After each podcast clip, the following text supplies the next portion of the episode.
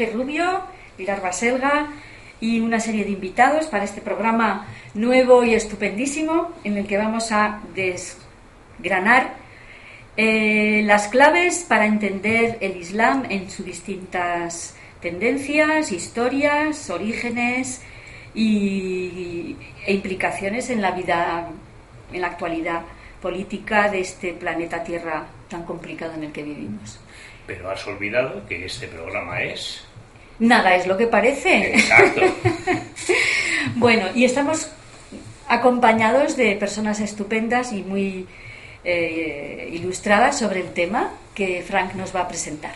Pues mira, tenemos hoy a Raúl Andrés Pérez, que es escritor y que ha publicado un libro interesantísimo la cueva de Salamanca y el Marqués de Villena.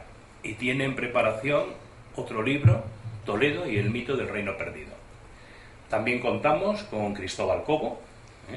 un amigo de toda la vida, que es editor, es escritor, es traductor y que ha publicado con Valdemar eh, un, un manual para el cultivo de la marihuana bueno, hola Cristóbal, hola Raúl. Hola Frank, buenas, ¿qué tal?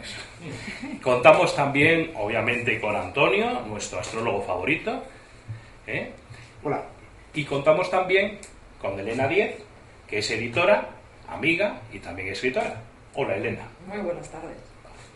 Bueno, pues vamos a intentar eh, en la primera parte del programa tratar de comprender una serie de conceptos que son básicos para entender el Islam y bueno, vamos a empezar con el más básico de todos, que es la profesión de fe monoteísta eh, islámica, que es no hay más Dios que Alá y Mahoma es su profeta, que se llama, si no me equivoco, Sahada.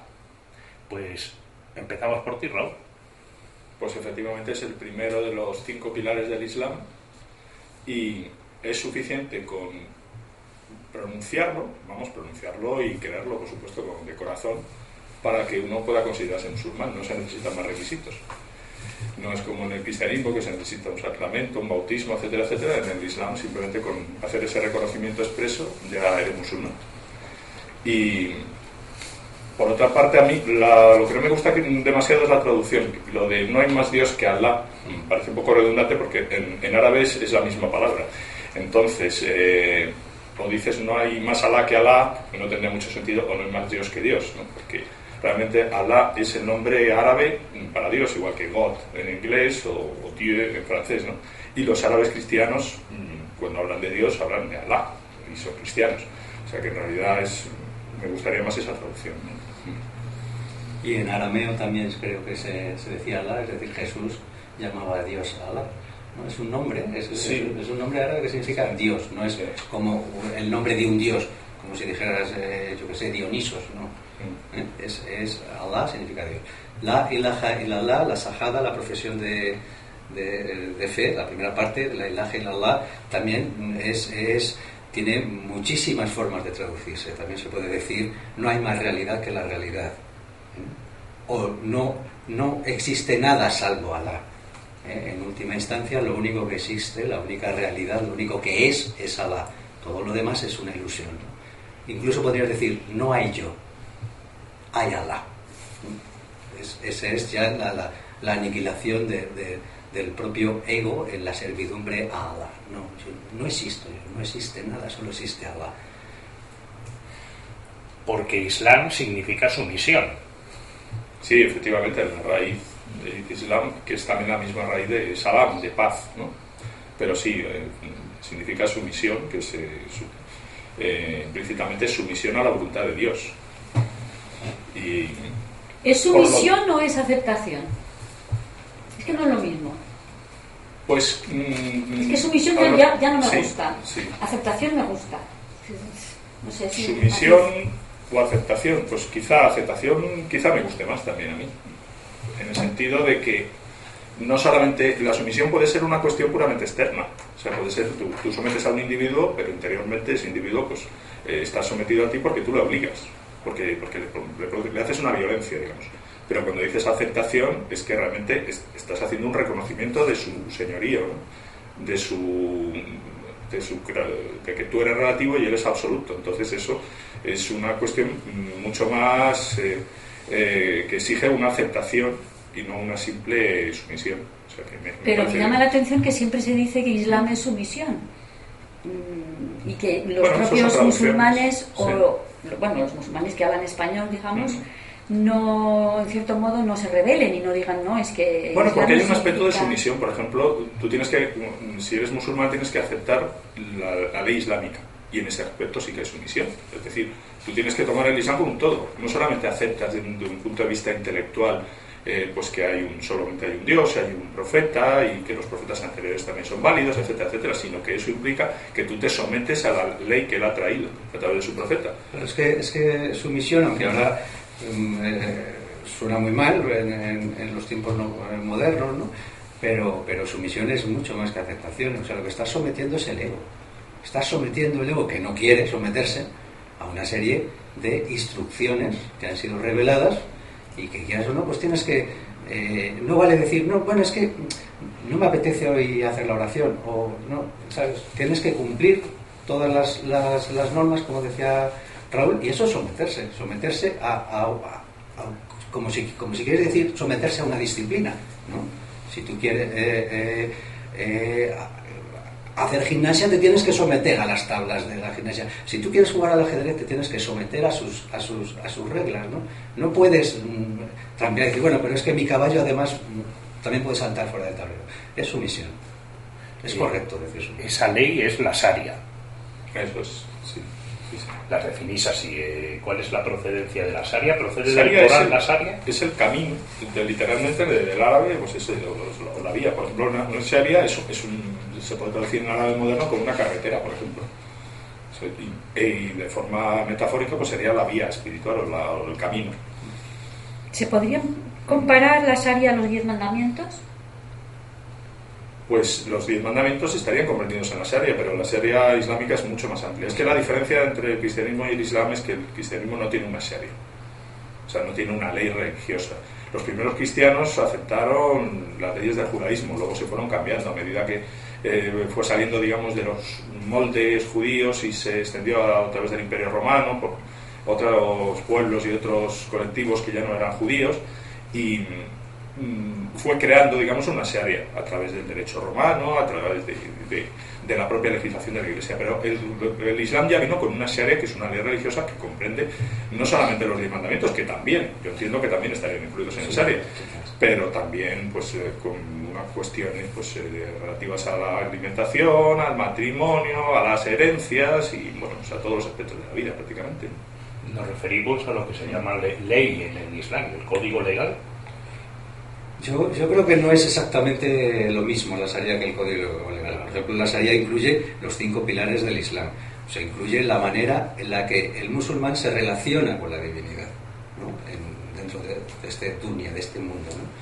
Entonces, yo no lo reduciría a la Sharia a, a, lo que es un código legal, que luego existen diversas... Eh, escuelas. de interpretación, después diversas jurisprudencias y luego gente que va por otros lados, modernismos y desviaciones de todo tipo, países que dicen que van a aplicar la Sharia y lo que aplican pues es una especie de, de, horror modernista tiránico que no tiene nada que ver con la Sharia, que donde no permiten a las mujeres conducir, donde se, se, eh, encarcela o persigue a cualquiera que no sea estrictamente del gusto de los gobernantes, etcétera. Entonces, yo lo separaría, lo que es eh, la, la, para mí, como, como él ha explicado, es, una guía y es, la vía espiritual y son una serie de normas que te aplican a ti mismo y que una sociedad musulmana pues debe compartir entre, entre, ellos. ¿no? Ahí sí está regulado temas como el matrimonio y el divorcio, las leyes de la herencia. O sea, hay, hay aspectos que sí pueden ser jurídicos, normativos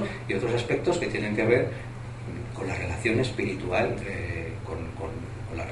pues a mí eso es algo que en cierto modo me molesta. Voy a explicar por qué. Yo, además, tengo que avisar a los oyentes, yo soy aquí en esta tertulia de sabios, la tonta del bote. De eso nada.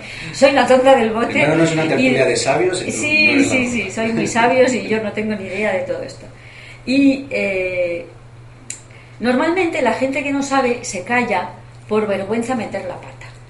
Y yo, pues, no sé si es una, una ventaja o un inconveniente o una cualidad un defecto, pero a mí esa actitud no me, no me gusta. Creo que si eres tonta del bote y no tienes ni idea, pues, pues asúmelo, pero no por eso te menoscabes en la capacidad que tienes de tener tus propias opiniones. Entonces yo reivindico en este programa que eh, voy a hacer preguntas de tonta, pero que es, es mi perspectiva, ¿no? Y, creo que es que la única manera de aprender es equivocándote. Entonces, si yo me callo y no hago la pregunta, pues no voy a avanzar. Entonces, he venido aquí a aprender y, además invito a todo el mundo a hacer lo mismo. Es decir, asúmete como eres, con tus defectos y pa'lante. Y si te equivocas, pues ya aprenderás. Y si te vuelves a equivocar, pues volverás a aprender. Y en fin, hasta que aprendamos del todo. Bien, entonces, a mí lo que me molesta de esto que estáis diciendo es que de repente, o sea, desde el inicio parece que el Islam no es solo un sistema de creencias y de, digamos, de espiritualidad, sino que inmediatamente ya se mete en tu vida privada y te empieza a decir cómo te tienes que casar, cómo tienes que regular tus herencias, y a mí eso creo que no, no tiene por qué una religión organizarte la vida de esa manera.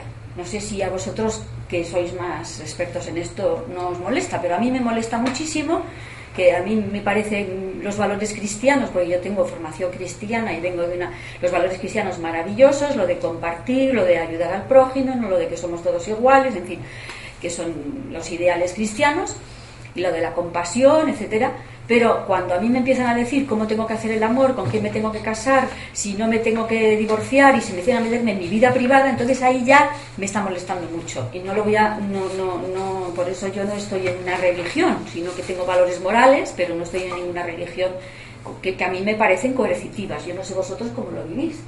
Que se os diga cuántas veces tenéis que rezar al día. Yo creo que si tienes que rezar tres o dos o una o cinco o diez, eso ya lo ves tú, ¿no? Antes de que contestéis, eh, habéis hablado de los cinco pilares, porque vais a hablar ahora de esto, realmente de los otros cuatro pilares, aparte de la profesión de fe monoteísta. Mm. Eh, eh, me gustaría que me dijerais de dónde procede realmente esta regla, esta saria. ¿Procede del Corán? ¿Procede, por lo tanto, de una posible interpretación de un texto que ha llegado a nosotros a través de los siglos y que hay dudas de que haya llegado de manera absolutamente integral. Eh, le fue revelado a Mahoma que nos hemos olvidado de él eh, de modo oral la revelación y él la transmitió de modo escrito o la transmitió de modo oral a sus compañeros, a los que luego fueron los califas. O sea, habladme un poco de eso, de, de los cuatro pilares para explicar, responder a Pilar, de la procedencia posible del Corán, etc. ¿Vale? Bueno, pues me has preguntado muchas cosas, pero quería contestar primero una cosa, Pilar, que tiene relación lo que acabas de decir con lo que has dicho al principio de que no te gustaba lo de la sumisión, que preferías lo de aceptación. Pero es que, mm, y esto es como una continuación de esa reflexión. ¿Por qué? Porque tú concibes una religión más bien como una filosofía, como una especie de, de ideología que puede guiar tus actos en la medida que tú lo aceptes, pero que te deja pues autonomía para poder decidir. Precisamente una religión, si es tal, eh, es algo que te religa, como dice su propia palabra, con, el creador y que mm, eso implica aceptar una serie de, responsabilidades y de obligaciones hacia él. Si luego ya lo llevas al punto de vista más espiritual, que es el que está tocando más Cristóbal, pues es, es incluso mm, aceptar que la única realidad mm, es, es Dios y por lo tanto esa afirmación de la que tú partes de tu individualidad, de, lo, que, de, lo que es mi vida, de lo que es mi intimidad, etcétera, etcétera, pues es un poco contrario a lo que es la propia idea de lo que es una religión, entiendo yo.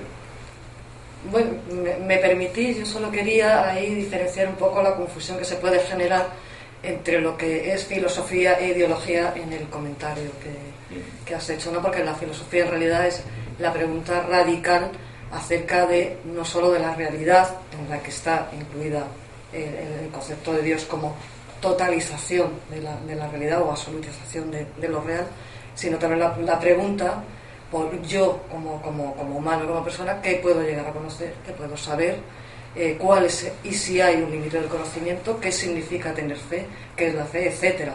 En realidad la filosofía es una pregunta siempre genuina y radical. Entonces no es una ideología concreta. Pueden surgir de ella ideologías, ¿no? y, lo han hecho a lo largo de la historia, pero en sí misma es la radical pregunta sobre todo esto que, que comentamos. ¿no? De hecho parece que un filósofo no podía tener una religión. Podría tenerla, pero tendría que unificarlos, necesitaría, necesitaría eh, eh, hacerse esa pregunta radical sobre qué es la religión y por qué sí la tengo. Pero, eh, ¿Y por qué esa y no otra? Por supuesto, claro. No. a mí eso es algo que me llama mucho la atención, que todos los que, todos los que profesan una religión creen que ellos tienen la verdad y los demás están equivocados. Bueno, también ahí hay componentes históricos. Eso yo creo que le pasa a, gente con religión y, sin religión. Eh, los ateos también creen que tienen la verdad y que los demás están equivocados. Esto es así. Pero si el ateísmo es, un tipo, es un tipo de religión. Lo, que dices es que los, los, filósofos que no tendrían religión, yo creo que la gran mayoría de, o muchísimos filósofos han sido personas de distintas religiones, incluyendo la religión atea, como tú dices, que también es una religión.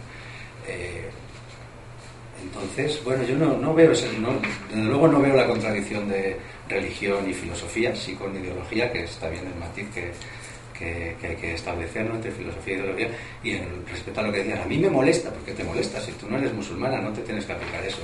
Si en el Islam no existe una iglesia que te vaya a venir a perseguir y a decir, oye, que no has hecho las oraciones, oye, que es que has bebido vino, oye, que no estás cumpliendo la sharia. Es un compromiso interno eh, tú puedes hacer la oración y puedes hacer todas tus prácticas en tu casa o no hacerlas. El vecino no sabe lo que hace. Y está muy mal en el Islam, de hecho, que le digas o que, o que pongas en vergüenza a algún vecino porque no cumple determinados aspectos que a ti te parece que debería cumplir de la Sharia. Eso se considera una falta de adab y de buenas maneras terrible dentro del Islam. A lo mejor, si tienes mucha confianza, se lo puedes decir a él en privado. Oye, hazme, hazme, hazme pero vamos a ver, si ahí está una policía jurídica que se dedica a vigilar si se fuma, hombre, en Arabia Saudita y en montones de países. En Arabia Saudí, para ser más preciso. O sea, vamos a ver, nos vamos a escapar un poco de que tenemos que seguir por los cuatro pilares. Sí. Pero vamos, eh, el apóstata, la blasfemia, el fumar y el beber. Ahora mismo, en montones de países musulmanes, hay gente especializada, vinculada al Estado y vinculada al clero, aunque no es un clero de tipo parecido al, al, de la Iglesia Ortodoxa o de la Iglesia Católica, dedicada a perseguir a la gente por hacer determinadas cosas. Hasta un parapléjico ha estado en una, en una prisión y ha muerto como un perro en el año noventa y tantos porque se convirtió al cristianismo. ¿En qué país? En Pakistán. En Pakistán tengo aquí una lista de casos que lo tengo que sacar porque debe quedar claro a la gente que en los países musulmanes la gente no vive y deja vivir. Aquí tampoco, pero allí mucho menos. ¿eh? No nos apartemos de eso porque esto es real. Ahora podemos, podemos analizar por qué está pasando eso, en qué países ocurre, porque no, Casi no es cierto decir que ocurre. Casi todos. Nosotros tenemos al lado un país musulmán, que es Marruecos, donde creo que no existe nada de estos ejemplos que me, que me Han pedido la pena de muerte el Consejo de Escolares Musulmanes en el 2012 o 2013 para el tema de la apostasía y el tema de la... Lo que pasa es que les ha dicho que no. Ah, pero ya... lo. O sea, que hay gente que lo pide. No, gente que lo pide, no, gente especializada, porque sí hay clero en los países musulmanes. ¿eh? Lo que pasa es que no es un clero, vuelvo a repetir, como el nuestro. Son una serie de especialistas en los sagrados. Has puesto un ejemplo como Arabia Saudí. Que ¿Sabes? Hay tres países en el mundo que tienen como religión oficial, tienen el wahabismo, o salafismo, que supongo que luego entraremos para explicar lo que es esto. Uno de ellos es Arabia Saudí, el otro es Qatar y el otro es uno de los Emiratos Árabes Unidos, uno de ellos. Estos son precisamente nuestros mayores socios comerciales, eh, aliados de Occidente, entonces, y, y son aquellos que tienen una interpretación extremadamente rigorista y innovadora del Islam, que no se ha dado en, el Islam tradicional jamás, y que son los que están eh, planteando todo este, este, este, este tema de, de, una policía que va por casas y que si fumas y que si apostatas, y etcétera, etcétera, etcétera. Esto es... Que está en la camiseta del Real Madrid. Es un horror que tiene espantado, yo diría, el 90% de los musulmanes que hay por el mundo dispersos, a pesar de que al tener tantísimo poder económico, tantísimo apoyo desgraciadamente, en nuestros propios gobiernos, pues están consiguiendo extenderse de una manera que es muy peligrosa para el Islam y para todo el mundo. Y para Occidente, no digamos. Entonces, cuidado, esto yo creo que después, porque ahora queríamos hablar de los pilares, si queréis después entramos en analizar el tema del wahabismo y de lo que está pasando y de todos esos fanatismos que son muy eh, extraños a las maneras tradicionales del Islam, que ha sido eh, considerada tradicionalmente una religión de tolerancia, de paz, etc. No tiene más que ver cómo la consideraba Goethe, cómo la consideraba eh, eh, Federico de, de, Prusia, etc. Entonces, miraos cómo estaba considerada en otros siglos, que se supone que, que, que eran... El Islam se ha quedado en la Edad Media. Ojalá, ojalá, si, lo terrible es el, Islam modernista, es el, islamismo, que no es, que no es Islam, ¿no? que es eh, eso sí es una ideología. Que es una ideología, claro, porque todas esas reformas no son religiosas, son ideológicas, son luchas políticas eh, disfrazadas donde se utiliza la religión para determinados intereses. Ahora, si la mayoría, inmensa mayoría de los musulmanes son, digamos, pacifistas, tolerantes, ¿por qué permiten lo que está pasando? Porque si son mayoría, yo no veo que la mayoría se tenga que someter a una pequeña minoría de fanáticos, fundamentalistas, asesinos, mm, inquisidores. ¿Por qué ocurre eso? Porque hay algo que no, no me parece. Claro, ¿por qué nos sometemos a las oligarquías? Que también son muy pocos. Aquí estamos en un país. es que hay, hay, mucha, yo creo que ahí hay mucha complejidad porque una cosa es una religión y otra cosa es la utilización estatal de las religiones o la utilización política de la religión. Siempre se han utilizado. Yo creo que no, no, no existe ninguna que no haya sido utilizada. Todas han sido utilizadas, absolutamente todas. Y lo malo es cuando la religión o, o los creyentes se dejan utilizar políticamente y lo saben ahí es donde tendrían que parar los pies a ciertas porque yo considero que, bueno, en el reino de la, de la fe y de la creencia privada, cada cual se las apañe, se las ingenie y, lo que sea. Ahí es, un reino de la libertad, ¿no? Eh, otra cosa es, es pues, cómo se utiliza políticamente todo esto y cuando hay un maridaje entre el poder mundano y determinado tipo de, religiones o creencias. ¿no? Y de líderes religiosos, No, no, no, no solo líderes, sino sistemas religiosos en sí. Son utilizados, son cambiados, son modificados o, o, literalizados, da igual. ¿Y a qué, a qué va a servir? ¿A qué va a servir? Tienes que preguntar para... pero has hecho una comparación con la, el sometimiento a, la, a, las oligarquías. A ver. Eh, los musulmanes profesan, como dice Cristóbal, una tolerancia y un pacifismo, ¿no? Bien. Si tú estás metido dentro de una estructura a la que respetas, mm, participas, en la que participas, y esas, digamos, esas élites dirigentes eh, lo que hacen es pervertir tus creencias y tú te mantienes en la pasividad y en la sumisión y en la inacción y en la apatía, eres mucho más responsable porque si lo comparas con lo de la oligarquía, ¿por qué ante el atropello de los bancos la gente sigue metiendo dinero en el banco? Sería el equivalente, ¿no? ¿No? Por, porque nadie cobra una nómina en la mano. Eh, bien, hay, pero hay otras maneras, quiero decir, exactamente, pero hay otras maneras, también puedes sacar el dinero del banco, pero en cierto modo, cuando tú estás apoyando el sistema, con tu dinero en el banco, lo estás alimentando, porque te interesa, porque tienes intereses. Pero, ¿cuáles son los intereses, si hacemos el paralelismo, cuáles son los intereses de los musulmanes pacifistas de estar metidos ahí dentro y de no decir nada? A ver, Pilar, ¿estás segura de que no dicen nada? ¿Estás segura de que esas sociedades están pacificadas? ¿De que no hay terribles revueltas en todas partes? ¿Tú sabes quiénes son el 90% de las víctimas del terrorismo islámico? Musulmanes musulmanes de otras corrientes, musulmanes sufíes, o de pronto unos chiitas a los que han matado unos musulmanes sunitas, o de pronto unos sunitas a los que matan no sé qué otra facción, etcétera, etcétera. O sea que ¿De dónde te sacas, de dónde te sacas que esas son que, se aguantan y que no hay eh, revuelta y que todo el mundo está conforme o se callan porque porque no, no, yo creo que no es así. No, no, no, no, es que no, no, no, no lo veo yo así. Los suníes están persiguiendo a los chiíes. Si lo dices así en general, Ah, como que a los chiíes, Eso es falso. No, hay grupos que persiguen a otros grupos. Pero, pero ¿qué son, a lo qué otro. son suníes y qué Claro. son síes? Y retomamos un poco los Claro. conceptos básicos que tenemos que ir aclarando. acuerdo. ¿Qué significa suna? ¿Qué significa sía? Bueno, pues la sunna como término significa la costumbre o la forma de actuar del profeta. Eso para empezar. Y dio- ha dado lugar pues, a una corriente mayoritaria del Islam, que son el 90% de los musulmanes del mundo, y que son los que, lo que se llaman los suníes. Y la, la, la Shia, es precisamente, Shia significa la un- escisión, digamos, es un grupo de musulmanes que en la época de los cuatro primeros califas, eh, concretamente del cuarto de ellos, eh, tomaron partido por, por Ali, que era el cuarto califa, que era de la familia del profeta porque estaba casado con su hija, con Fátima, y no reconocieron eh, a los otros eh, califas, sobre todo, pues a lo- al, más que al primero, sobre todo al segundo y al tercero.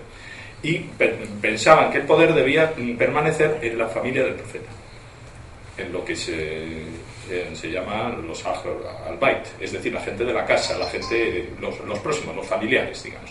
Mientras que mm, los otros apoyaban, digamos, otros, otras formas de elección, ¿no? No tenía por qué ser dentro de la familia del profeta, aunque sí normalmente, por ejemplo, en- en- sí en la tribu del profeta, los Quraysh. ¿no?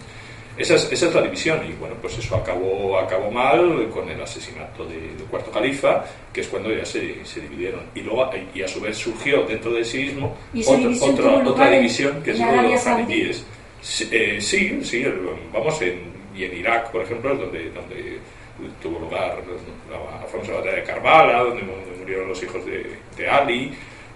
Todo, porque ya en esa, en esa época ya había habido las grandes, eh, por lo menos el inicio, y, y prácticamente todas las grandes conquistas es que se produjeron de una forma meteórica. Entonces, en, en la época de los primeros califas ya se había llegado por un lado hasta la India y por otro lado hasta el Ándalus.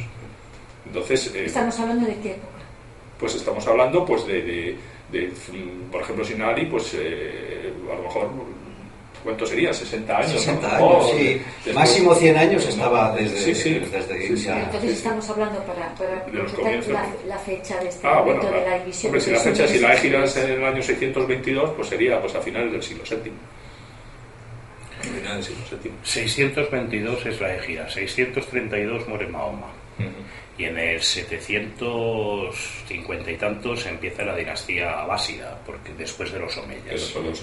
Pero yo quisiera señalar, porque esto lo quiero dejar claro, que el wahabismo es heredero de una corriente que es contemporánea a Mahoma, que son los jarilíes. Los jarilíes son los que tratan y matan a Ali, y los que tratan de matar a otras dos personas a la vez. A la vez tratan de matar a tres personajes destacados del Islam, y uno de ellos tiene éxito, que es el que mata a Ali.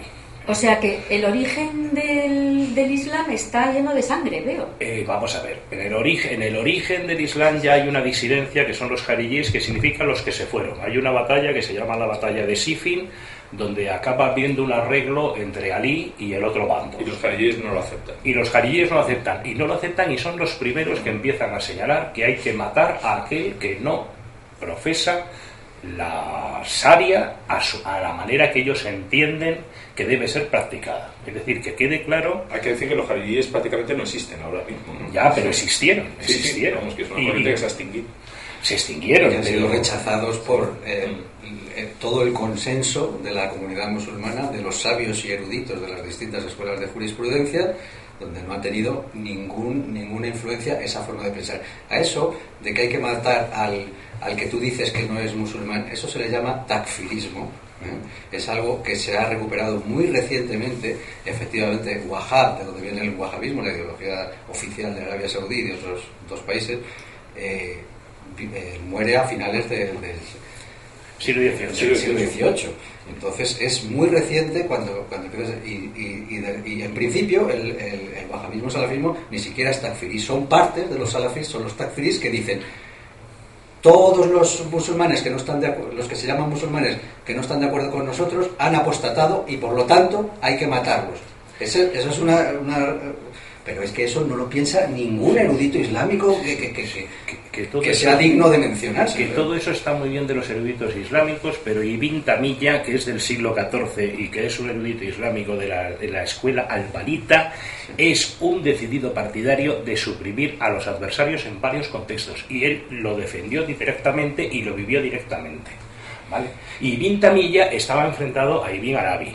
¿eh? Y, no es cierto que no hayan sido muertos dentro del Islam personajes como Al-Alaj o Solabardi, ¿eh? que fueron muertos bastante antes de que existiera el wahhabismo. Luego, que, yo no quiero que nos apartemos de explicar los conceptos básicos, pero creo que en el Islam existe desde el principio, como en el cristianismo y en el judaísmo, en todas las religiones arámicas, a mi modesto juicio, existe la tendencia a suprimir a aquel que disiente en determinados contextos.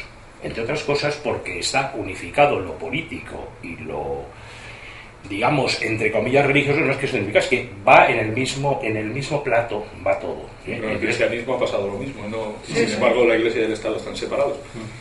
Y también se ha producido ese fenómeno. de, todas formas, eh, una cosa son las raíces, vamos a ver, es que tal como lo has planteado, parece que los, los jambalíes, ya que es una de las cuatro escuelas ortodoxas de, de los mazhab del Islam, ya, ya eran wahhabíes o ya eran integristas, ¿no? Vamos a ver, las raíces, es decir, vamos a ver, hay escuelas más estrictas que otras. Eh, dentro de eso mm, hay determinados pensadores o determinados teólogos, filósofos, etcétera, que pueden tomar partido por unas tesis que pueden parecer más, más radicales, más rigoristas. Y de eso, pues, eh, por ejemplo, pues Intaimilla mm, respondería a eso, porque Intaimilla era un adversario de su firma. Bueno, ha habido adversario de su firma, aunque tampoco de una forma, no tanto como se dice. No tanto, no tanto como se dice. Él respetaba, a maestros eh, efectivamente. Y también es verdad que podía haber un sufismo eh, que, que estuviera desviado.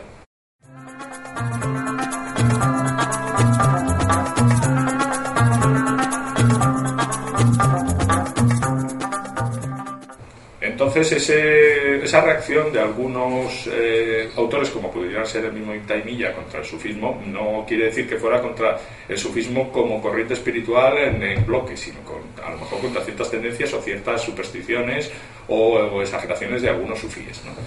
Pero mm, a partir de eso, mm, ni siquiera Intaimilla sería condenable en bloque, sino que ya, eh, ¿qué es lo que sucede? Que luego hay otros autores que toman ciertos aspectos, como Ibn al-Wahhab en el siglo XVIII y tal, y ya a partir de ahí, en el siglo XIX, en el siglo XX, ya va creándose lo que es lo que se diría el salafismo, que es esa corriente que, bueno, pues eh, efectivamente parte de esas raíces, pero mm, ya no se puede identificar con ella, sino que es, es mucho más, eh, aparte de ser más rigurosa, para, desde mi punto de vista es más pobre.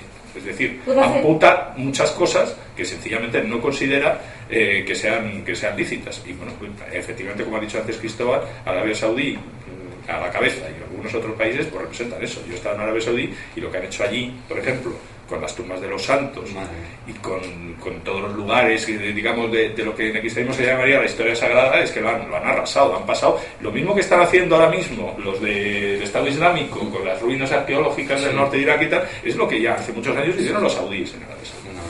Entonces, ¿se puede explicar eh, por qué los saudíes, que son suníes, pero ellos se autodenominan salafistas y no les gusta que les llamen wahabíes? A ver, ¿por qué?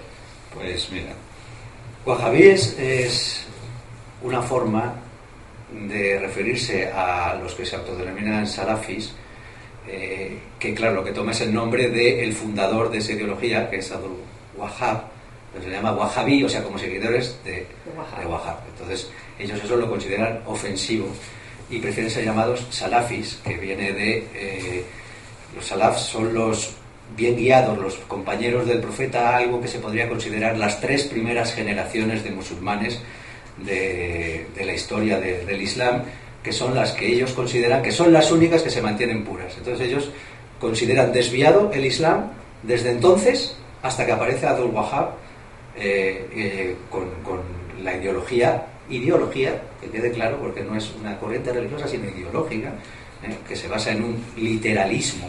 Interpreta el Corán absolutamente literal, en el sentido que dice que si Alá está sentado en un trono, eso es así, y Alá tiene un pie en el infierno, eso es así, es literal, y en un puritanismo eh, extremo, y eliminan todas las corrientes de, eh, tradicionales del Islam, las, escuelas jurídicas, el sufismo, la espiritualidad islámica, todo eso lo consideran desviado. Es decir, que ellos en el siglo XIX, que es cuando, cuando realmente se empieza, se empieza a extender, eh, eliminan la historia del Islam de, ¿cuántos siglos? De 13 siglos. 13 siglos entero y dicen, no, solo es lo que hacían los primeros, que es lo que nosotros decimos que ellos, que ellos, hacían.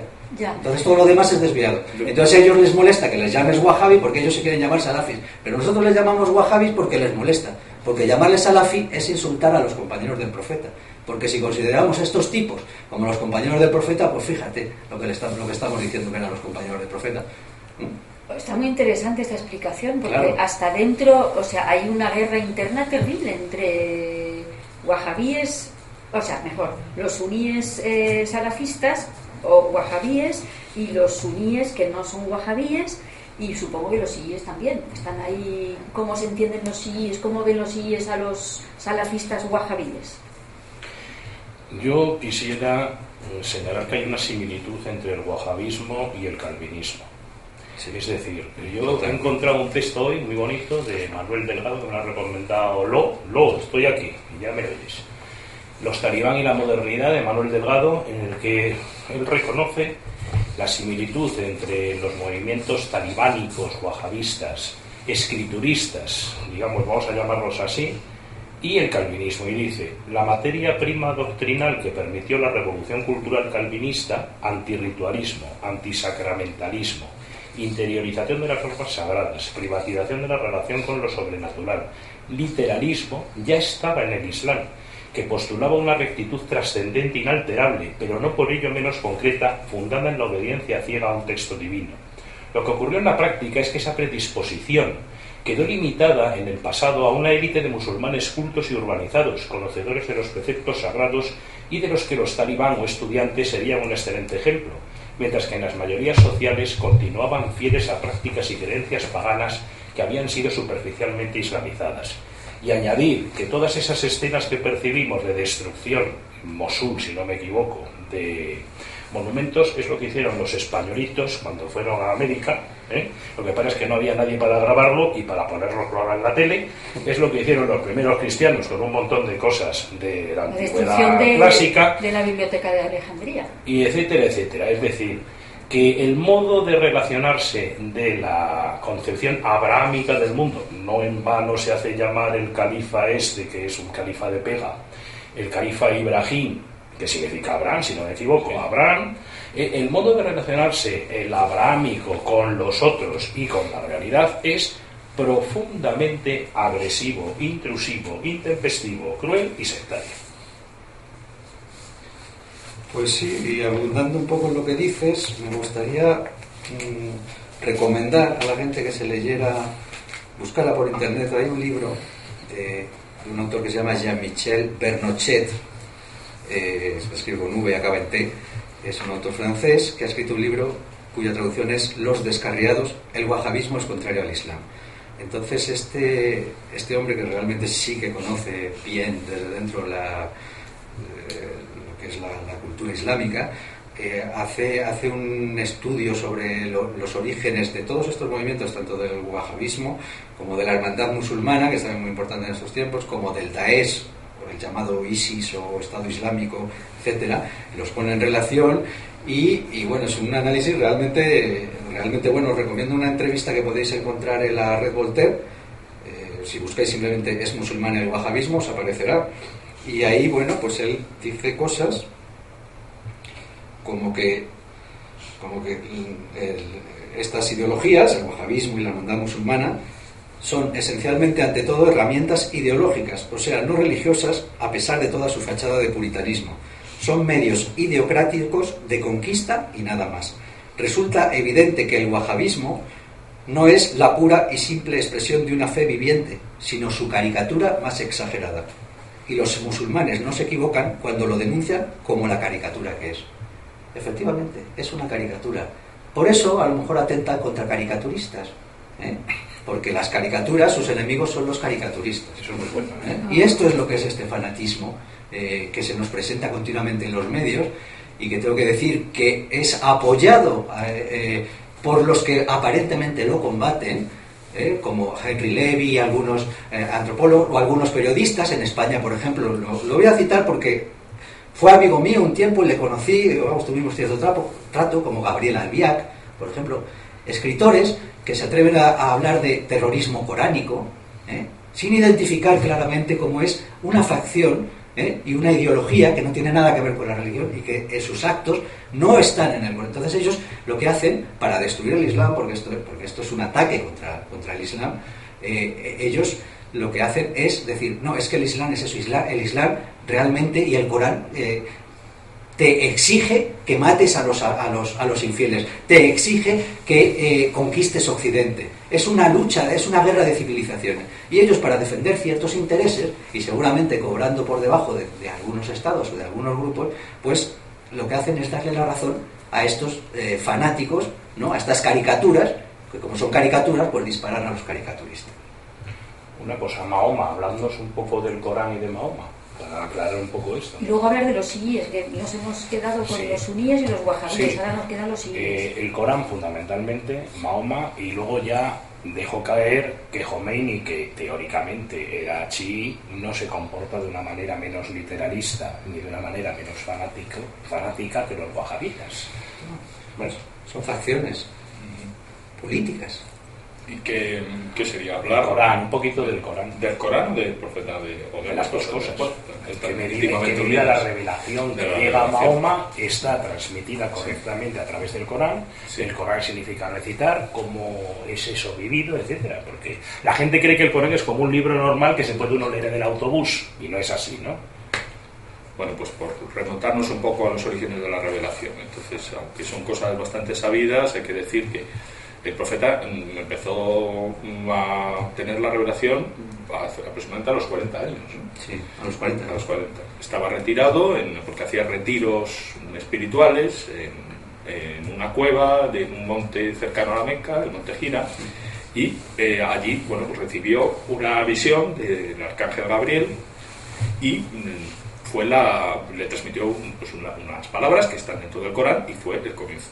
Eso a partir de ese momento y a lo largo de 25 años, hasta los 60 o 63 años, 63 años me parece que murió, en, la revelación ya no se interrumpió. O sea, era una cosa, pues, pues no diríamos de, diaria, pero sí, sí continua, que en, determinados momentos que caía en un estado en el cual pues, recibía esos, esos mensajes. Y los iba transmitiendo sobre la marcha, es decir, que sus propios compañeros los iban anotando en los medios que había en ese momento. Muchos de ellos eran no, sabían escribir, pero bueno, si algunos lo, sabían, unos lo memorizaban, otros los escribían a lo mejor en, en, hojas de palmera y, bueno, en determinados materiales o formas de, conservarlo. Entonces, el mismo profeta era iletrado también. Eh, con lo cual tampoco escribió nunca nada. Lo que llaman ahora canalización. Todo lo, todo lo transmitió de palabra. Canalizado. Canalizado.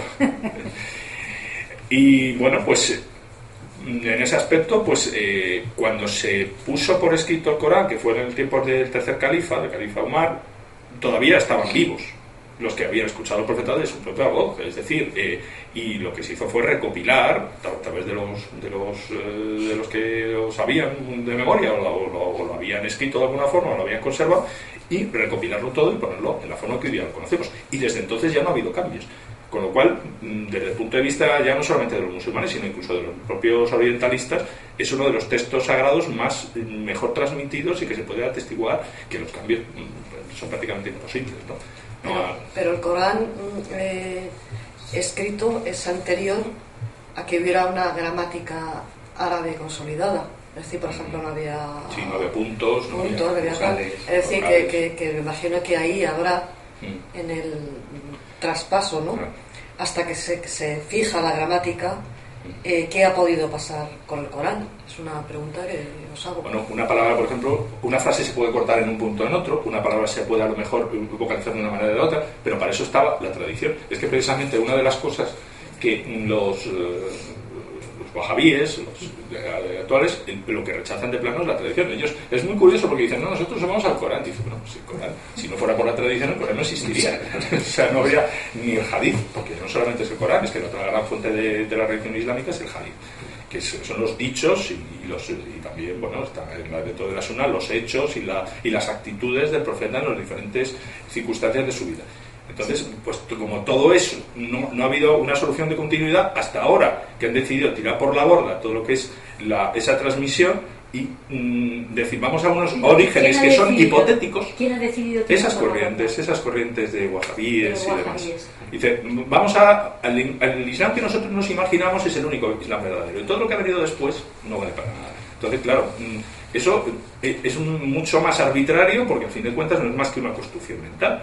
No, no te puedes atener a, nada. Del siglo XIX, o sea, totalmente moderna, Una cosa que no... A mí me, llamó la atención, perdona, que una, una, un vídeo que me mandaron hace poco en un correo, que era una anciana siria echándoles una bronca ah, impresionante a, a, los de ISIS, ¿no? diciendo, convertíos, volved a la religión y tal y cual. claro, los otros, era una señora, debía tener, pues no, sé, 90 años, claro, no se atrevieron, yo puedo pegarle un tiro, pero vamos, que, que los otros se reían y tal, pero al final eso es eso. Ella decía la verdad. Ella decía la verdad, decía, pero ¿qué nos estáis contando? ¿Nos vais a venir a, nosotros a decir lo que es el Islam? Que lo hemos mamado, mis abuelos, mis bisabuelos, tatarabuelos, pues eso, eso es. Ahora, ¿se tiene fecha del Corán más antiguo que ha llegado hasta nosotros? Que esté yo creo que de material. ¿Cuál es el más antiguo? Hay, un filólogo alemán, ¿no? Que, que, además ha hecho mm. unas traducciones, uno de los cuadros que estaban escritos en siríaco.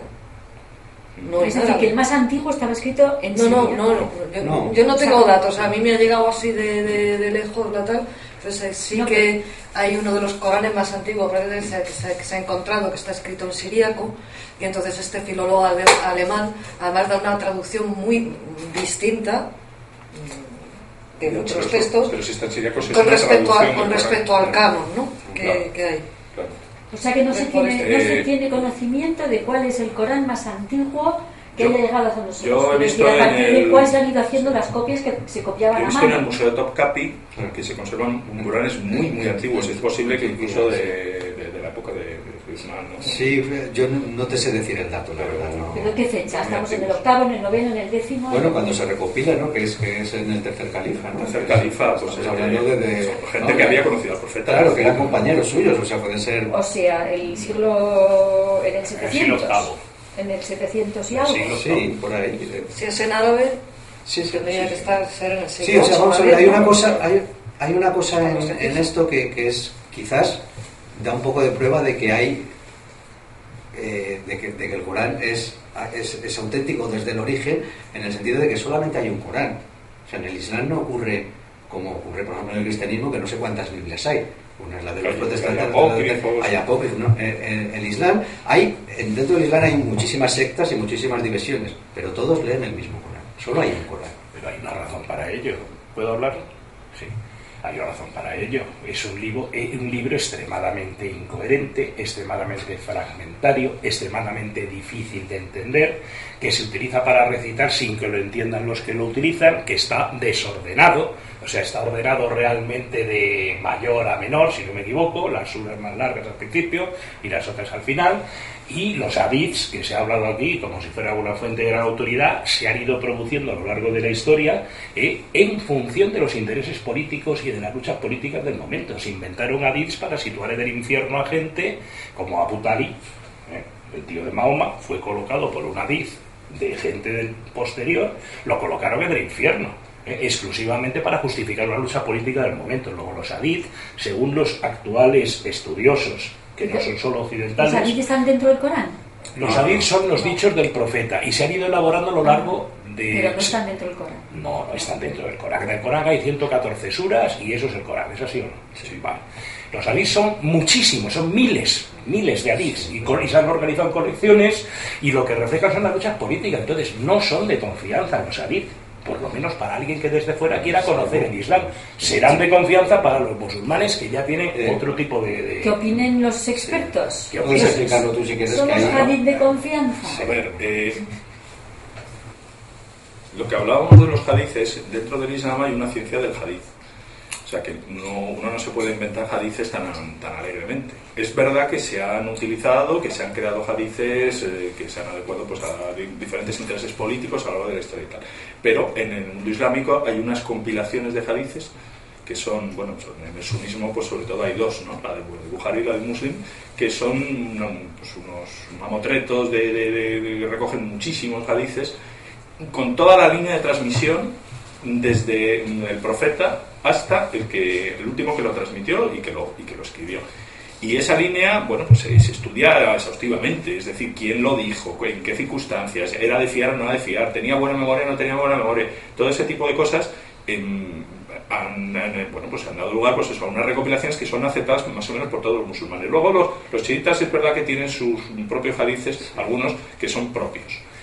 Pero dentro de eso, en el mundo islámico, bueno, pues eh, hay unas hadices que son bastante, se clasifican entre los que son totalmente ciertos, los que son más menos ciertos, los que son débiles, los que son poco fiables, hay dudosos, etcétera, etcétera. Entonces, ¿se podría decir que el Corán es como el Antiguo Testamento y, los hadices los, los, el Nuevo Testamento y los Evangelios? No, que no, tiene nada que ver. Eh, lo que hizo Bukhari y Muslim fue, fue una investigación científica en su época de recorrer los pueblos eh, donde había vivido y viajado el profeta, paz y bendiciones, y, ir recopilando de eh, descendientes de compañeros del profeta eh, lo, que, lo que contaban que, que había los hechos de los apóstoles, ¿se parece? Y, bueno, yo no sé si hay esa investigación científica seria y rigurosa sobre los hechos de los apóstoles como lo hubo entonces. Entonces él a lo mejor, yo te digo, Bujari a lo mejor recogió, te voy a decir una cifra que no quiere decir que es eso, pero a lo mejor recogió 100.000 hadices, de los cuales quedaron a lo mejor 10.000, o sea, una décima parte de lo que pues ¿Y cómo? En base a que, a que se había encontrado el mismo dicho en un montón de gente que se lo había transmitido. Tened en cuenta que la cultura árabe era una cultura de transmisión oral. Quiere decir, era gente muy memoriosa y que estaba acostumbrada a, contarte, a contarse los relatos de lo que había ocurrido. Entonces, cuando él encontraba relatos que eran plausibles, que los encontraba repetidos en un, en un montón de, testigos, de testimonios, lo, validaba como, como un hadith auténtico.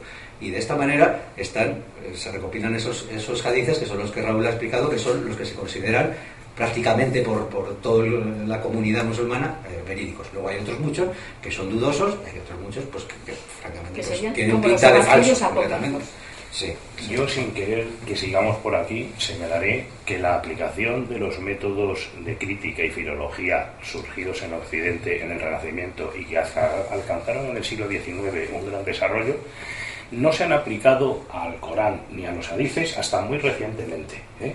Porque ha habido, a partir de la Primera Guerra Mundial, como señala alguna isla, islamóloga como Patricia Cron, ha habido como una cierta reserva e inhibición a aplicar los mismos métodos críticos que se habían aplicado a la Biblia y a las escrituras, a los textos cristianos y a los judíos, a aplicárselos al Islam. Los que lo han aplicado, ¿eh? y he leído un poco sobre esto, no mucho, ya señalan que algunos de esos hadices son poco eh, convincentes porque hablan de, cosas...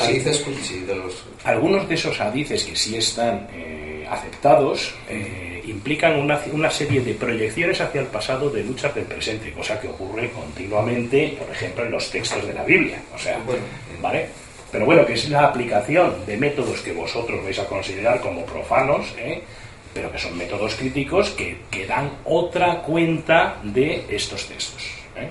Simplemente eso, señalar. No se puede mencionar porque ni conozco esos estudios ni no sé, este dato, pues no sé. Pero vamos, hay otros criterios, no solamente el criterio, por ejemplo, tiene que ser la coherencia. Es decir, un hadith no puede decir lo contrario que dice el Corán y puede decir lo contrario que, que, es la opinión común de la comunidad islámica a lo largo de los siglos. Eso, eso ya sería un criterio. Y otro criterio es que, bueno, en, todo el Islam hay otra cosa que es, que es la santidad. Es decir, eh, no es una religión muerta que se reveló en un momento dado y todos los demás beben de esa fuente, pero de una forma pasiva, sino que hay gente, hay revivificadores en todos los siglos que, verdaderamente han encarnado y han, han, experimentado esas mismas verdades.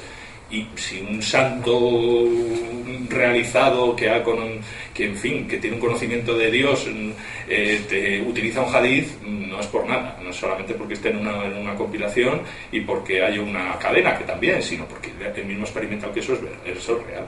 Pero bueno eh, para eso yo reconozco que, claro, que hay que tener fe. Si no la tienes no, porque hombre, lo que comentas igual también es un poco pecar o sea, es una, una petición de principio casi, ¿no? Porque se acepta solo aquello que no entra en contradicción o que no es incoherente con el libro o con el, con el Corán.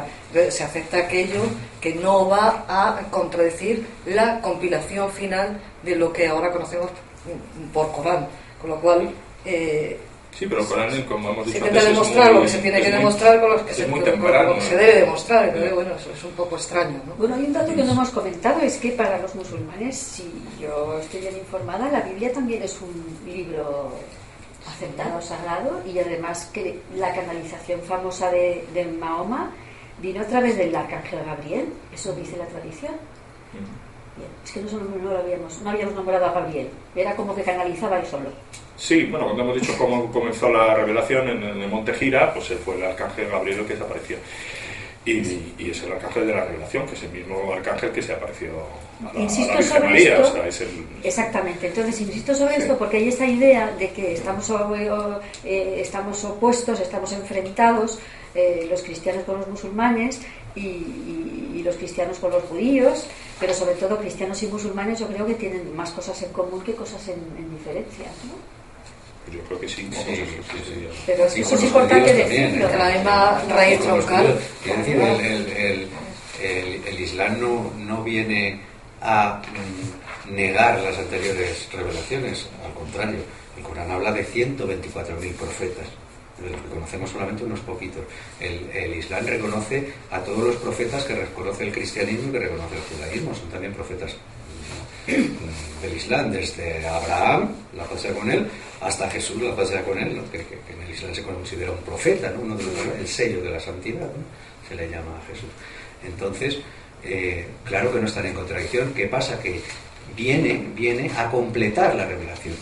Si lo entendemos en un sentido abrahámico, la revelación empieza con el judaísmo, pero si lo entendemos en un sentido más amplio, como, como se puede entender realmente, eh, la revelación empieza desde la primera, que pudiera ser que lo más antiguo que conozcamos como revelación quizás el Vedanta Advaita, y, después están otras, y está el Tao, etcétera, etcétera, etcétera. Y cada una es válida y tiene su época donde es realmente la apropiada, la más apropiada para, para, para esa época. Pero eso no quiere decir que cuando venga otra anule a la anterior, no, es que añade, la añade o la adapta, digamos, a los tiempos. Entonces, la revelación coránica es la revelación para la humanidad del fin de los tiempos. Y según creemos los, musulmanes, eh, está anunciado ya por el profeta Jesús eh, la venida del Paráclito, que será el que completará la revelación. Eh, en el momento que aparece la revelación coránica, el cristianismo ya había tenido fuertes desviaciones respecto a sus orígenes. Ya habían ocurrido estos concilios eh, ya se había eh, establecido como un dogma la divinidad de Jesús, en fin, y había, se había, había perseguido a los, a los cristianismos primitivos que no creían en, tal cosa. Hasta a lo mejor no eran ni cristianos. Bueno, bien, sería otro tema ya para, para entrar, pero, pero en fin, que no viene como en contra de tal, pero reconoce la anterior revelación, pero dice que ha sido mm, eh, cambiada en ciertas cosas. Tanto las, las revelaciones del judaísmo como las del cristianismo han sido cambiadas.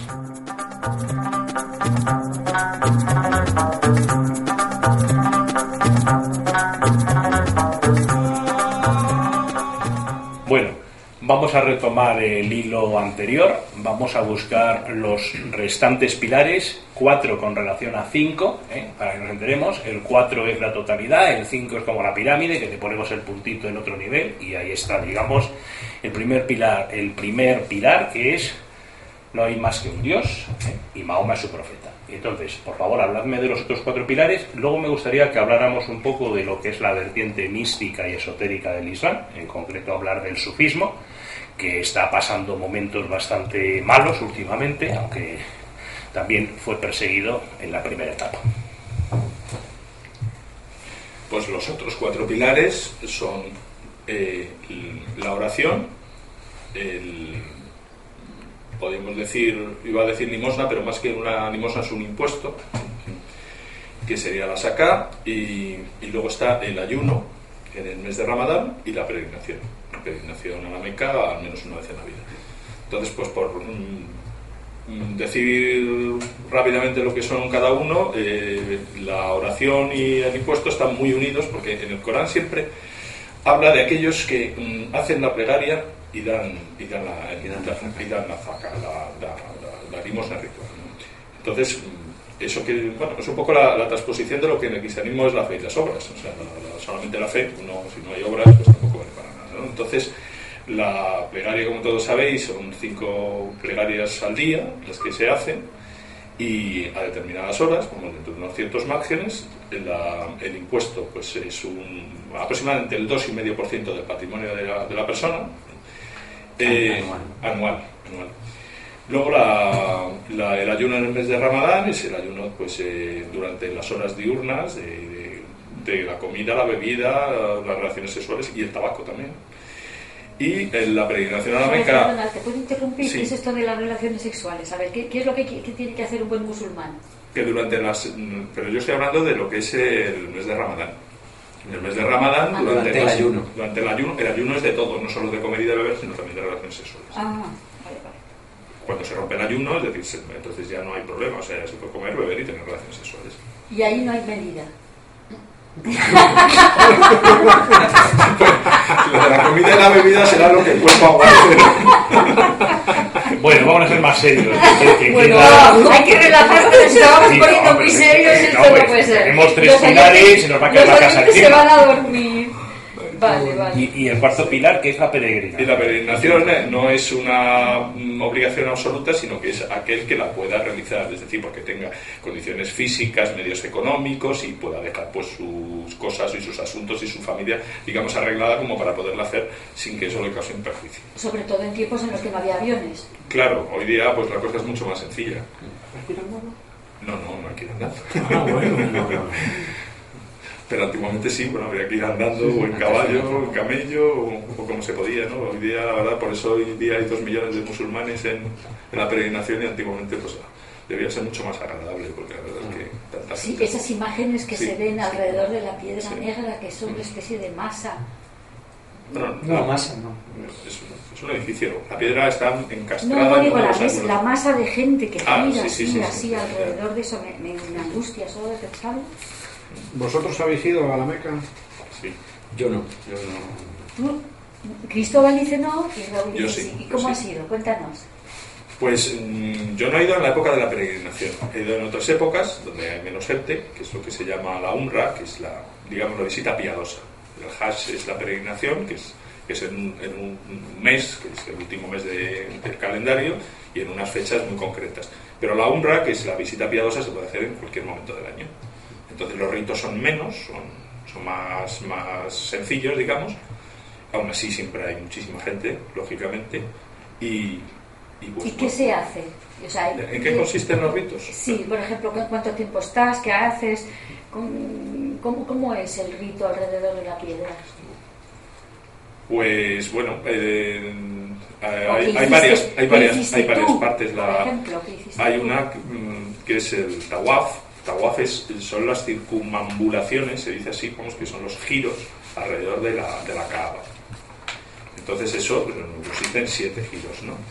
Luego hay otra parte que es eh, que la carrera que llaman, que bueno, hay dos colinas, Safa y Marwa, entonces hay, hay que recordar también una serie de veces ir de una a otra. Eso rememora eh, cuando Agar, la, primera, vamos, la, primera que le dio hijos a, Abraham, mm, estaba allí en el desierto, se estaba muriendo de sed junto con su hijo Ismael. Abraham. Abraham, Abraham. Bueno, es que la Kaaba se supone que fue fundada por Adán. Y luego, por Adán. Por Adán, sí. Y luego ya. Mm, Pero se sabe realmente históricamente quién puso esa piedra ahí. ¿Y cómo es esa piedra? Y cuéntanos un poquito de la piedra. Sí, bueno, termino con lo de los ritos y entonces eh, es eso, una, la carrera sin rememora, pues cuando Agar estaba en el desierto buscando agua, iba de una colina a otra pidiendo a Dios que le, que quiere salvar a ella y a su hijo. Ismael precisamente significa eso, Dios escucha. Entonces es cuando, bueno, pues ahí apareció un, un pozo que todavía existe, que es el pozo de Zemzem, del que beben los peregrinos y eso es otra, otra de las partes también. Luego, eso, eso, en eso consiste, digamos, la honra, la visita piadosa. Y luego, en la peregrinación anual, además de todo eso, hay cosas que se desarrollan fuera del recinto de, del, del haram de, de, la Meca, es decir, de los alrededores, que son, bueno, pues en el monte Arafa, que es un monte que está cerca de la Meca, en otros lugares que, que, es, bueno, pues por ejemplo, lo, lo de la lapidación de, del Shaitán, una serie de ritos que, bueno, se desarrollan, yo creo que vienen a ser como unos tres días, tres, cuatro, tres, cuatro días. Y luego lo que me dices de la piedra, pues la piedra es, es una parte que, vamos, es, está encastrada en uno de los ángulos de la Kaaba, que es un, un edificio que en forma de cubo, que es, que es, lo que significa Kaaba, y es una piedra, bueno, desde el punto de vista Pero no es rectangular, no es un bolonito rectangular. No, es un cubo. Es un cubo. Es un cubo. Ah, no sé por qué pensaba que era rectangular. Es un cubo. Y la piedra morfológicamente, pues es, un, es una piedra, es un metilo, es, un, es una piedra meteórica desde el punto de vista morfológico. O sea, que viene del cosmos. Sí, del cielo, en realidad. Es una piedra... ¿Y se sabe cuándo se coloca ahí?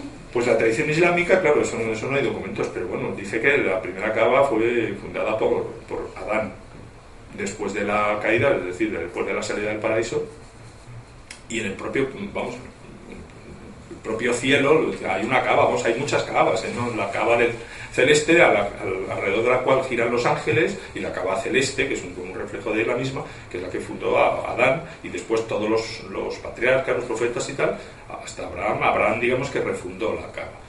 Y luego ya se mantuvo allí hasta, hasta la época del de profeta, que era de la tribu de los guardianes de la cava. Era, eran los que se encargaban de aquello y ahí iban peregrinos, incluso antes del Islam. Hay algo que no, que no me cuadra entonces. Sí. ¿Es una piedra cúbica? No, la piedra no.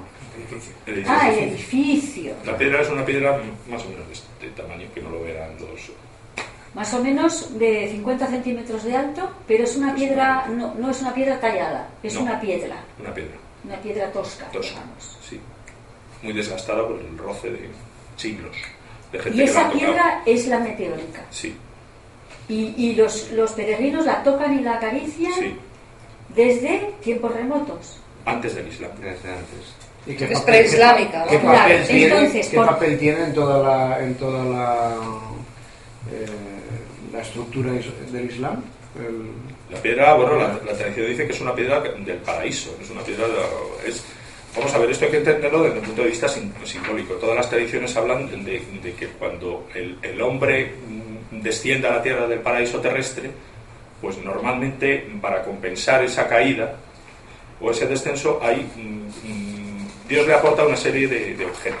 Por ejemplo, pues en otras tradiciones, por ejemplo, pues puede ser a lo mejor un libro, puede ser eh, pues el, famoso tesoro de Adán, que está en algunos apócrifos cristianos, es decir, un, un objeto se mide como se mide. Entonces, para la tradición islámica, ese El objeto rial. es el real, el real, el real lo, to- lo tomó Set, el hijo de Adán, pues lo trajo del paraíso, ¿no? Se supone, según la tradición. Entonces, bueno, pues esto eh, al final tiene un, un simbolismo muy parecido. O sea, lo de menos es, es digamos, el, el objeto en sí y, y lo importante, el objeto puede cambiar a lo largo de los tiempos. Puede ser el arca de la alianza, puede ser, puede ser muchas cosas. Pero la función al final es la misma. Claro, a mí lo que me interesa con la visión Que es la presencia del paraíso en la tierra, es decir, Claro. que, que representa además el eje del mundo, es decir, el, el lugar en el cual Dios se comunica directamente con el hombre. Por eso la plegaria se dirige hacia allí. Bien, pero esto cuándo empieza, o sea, ¿cuán- esa piedra cuándo aparece, cuándo se sabe que aparece, cuándo empiezan los musulmanes a girar alrededor de, ella y por qué, si eh, esta pertenece, digamos, a la tradición abrahámica, son los musulmanes los que la, veneran y no los judíos y los cristianos, puesto que es- está en el libro de la Biblia. Eh, bueno, eh, tanto los judíos como los musulmanes proceden de un mismo padre, que es Abraham, que no se puede decir estrictamente que él fuera ni judío ni cristiano, ¿no? Entonces, el- el- Era de Ur, sí, era sumerio. Sí, caldeo.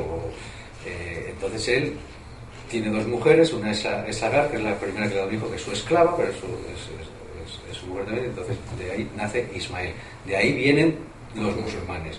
Y de Isaac, el, el hijo de, de su esposa Sara, vienen los judíos. Entonces, y ya sabes que en el judaísmo eh, Pero te das se, cuenta de lo que acabas de decir. se transmite por la mujer, por eso. Claro. Porque Abraham realmente no es judío, sino, pero Sara sí. Entonces, Sara le transmite a Isaac. Isaac ya se casa con una. Pero te das cuenta de lo que estás diciendo, que así Abraham, si te estás diciendo que Abraham tiene dos mujeres, una que es su esclava y otra que es su esposa, digamos, legal. Entonces, los legales son los descendientes de Sara. Y los que vienen de la esclava son los musulmanes. Sí. Le digo visión desde, desde mi visión absolutamente de neófita. ¿vale? Sí, sí, sí, eso, eso- es así. Ella, Pero que hay una especie de jerarquía entre los descendientes de Sara y los descendientes de la esclava. A ver, en, el- en la Biblia, por ejemplo, Dios promete a. Vamos a ver. Ismael, con su madre, es, es expulsado, va al desierto, tal, y allí, bueno, pues eh, tiene lugar, digamos, el nacimiento mítico del pueblo árabe, ¿no? Y fundan un. Eh, va- van al lugar donde, eh, precisamente donde vivía hasta la Meca y está la Cava. Pero Dios promete que no dejará a su, a su estirpe o a su linaje eh, sin una bendición. Lo que pasa es que mm, eso tiene lugar, se aplaza, digamos. ¿Por qué? Pues porque el- el- la cadena, que era la de los patriarcas y los profetas, que era a través de Abraham, después vendría Jacob, Isaac, José, etcétera, etcétera, hasta Jesús, pues sigue por esa línea. Luego, a partir de Jesús, digamos que la, elección divina vuelve otra vez al origen y es cuando Ismael da lugar pues, a, lo, que es el, el Islam. Pero, mm, bueno, esa es la tesis de San Pablo, por ejemplo, San Pablo es lo que dice, ¿no? Dice, no es lo mismo el hijo de la esclava que el hijo de, la, de la mujer legítima, pero porque está hablando del tema de la ley de la gracia. Pero al final, mm, lo que viene en el Islam es, ah, Dios, digamos, retoma eh, la bendición que había hecho inicialmente y que era antes de que naciera Isaac, nace Ismael, y allí, digamos, mm, eh, comprende todo lo que era la gracia que se había transmitido por la otra línea y además le aporta la ley. Por eso el Islam tiene los dos aspectos, Bueno. que, es lo que decíamos antes, que, que el cristianismo tiene. En ese aspecto es más, mm, desde mi punto de vista, eh, es más completo, es, es más abarcante y es la religión. Pero tú estás hablando de Dios todo, como ¿no? si fuera una persona. Es decir, es No, que no. vino Dios y dijo tal, y entonces. Está narrando, está, está exponiendo y está hablando yo supongo, más en símbolos que en. Sí, pero que está ¿no? dando como. Es que, no sé. Bueno, está hablando como, como está hablando, como un señor que es musulmán, en cierta manera, ¿no? Claro, Claro. vale, que Bueno, que- voy a entrar a saco con ¿Quieres esto de? Ismael. Sí, yo- Luego tenemos que añadir hablar una de los cosa chiíes y sobre de los ello, sufíes, vamos a ver, sí. eh, los, los profetas habían sido, desde después de Abraham, los profetas habían sido judíos.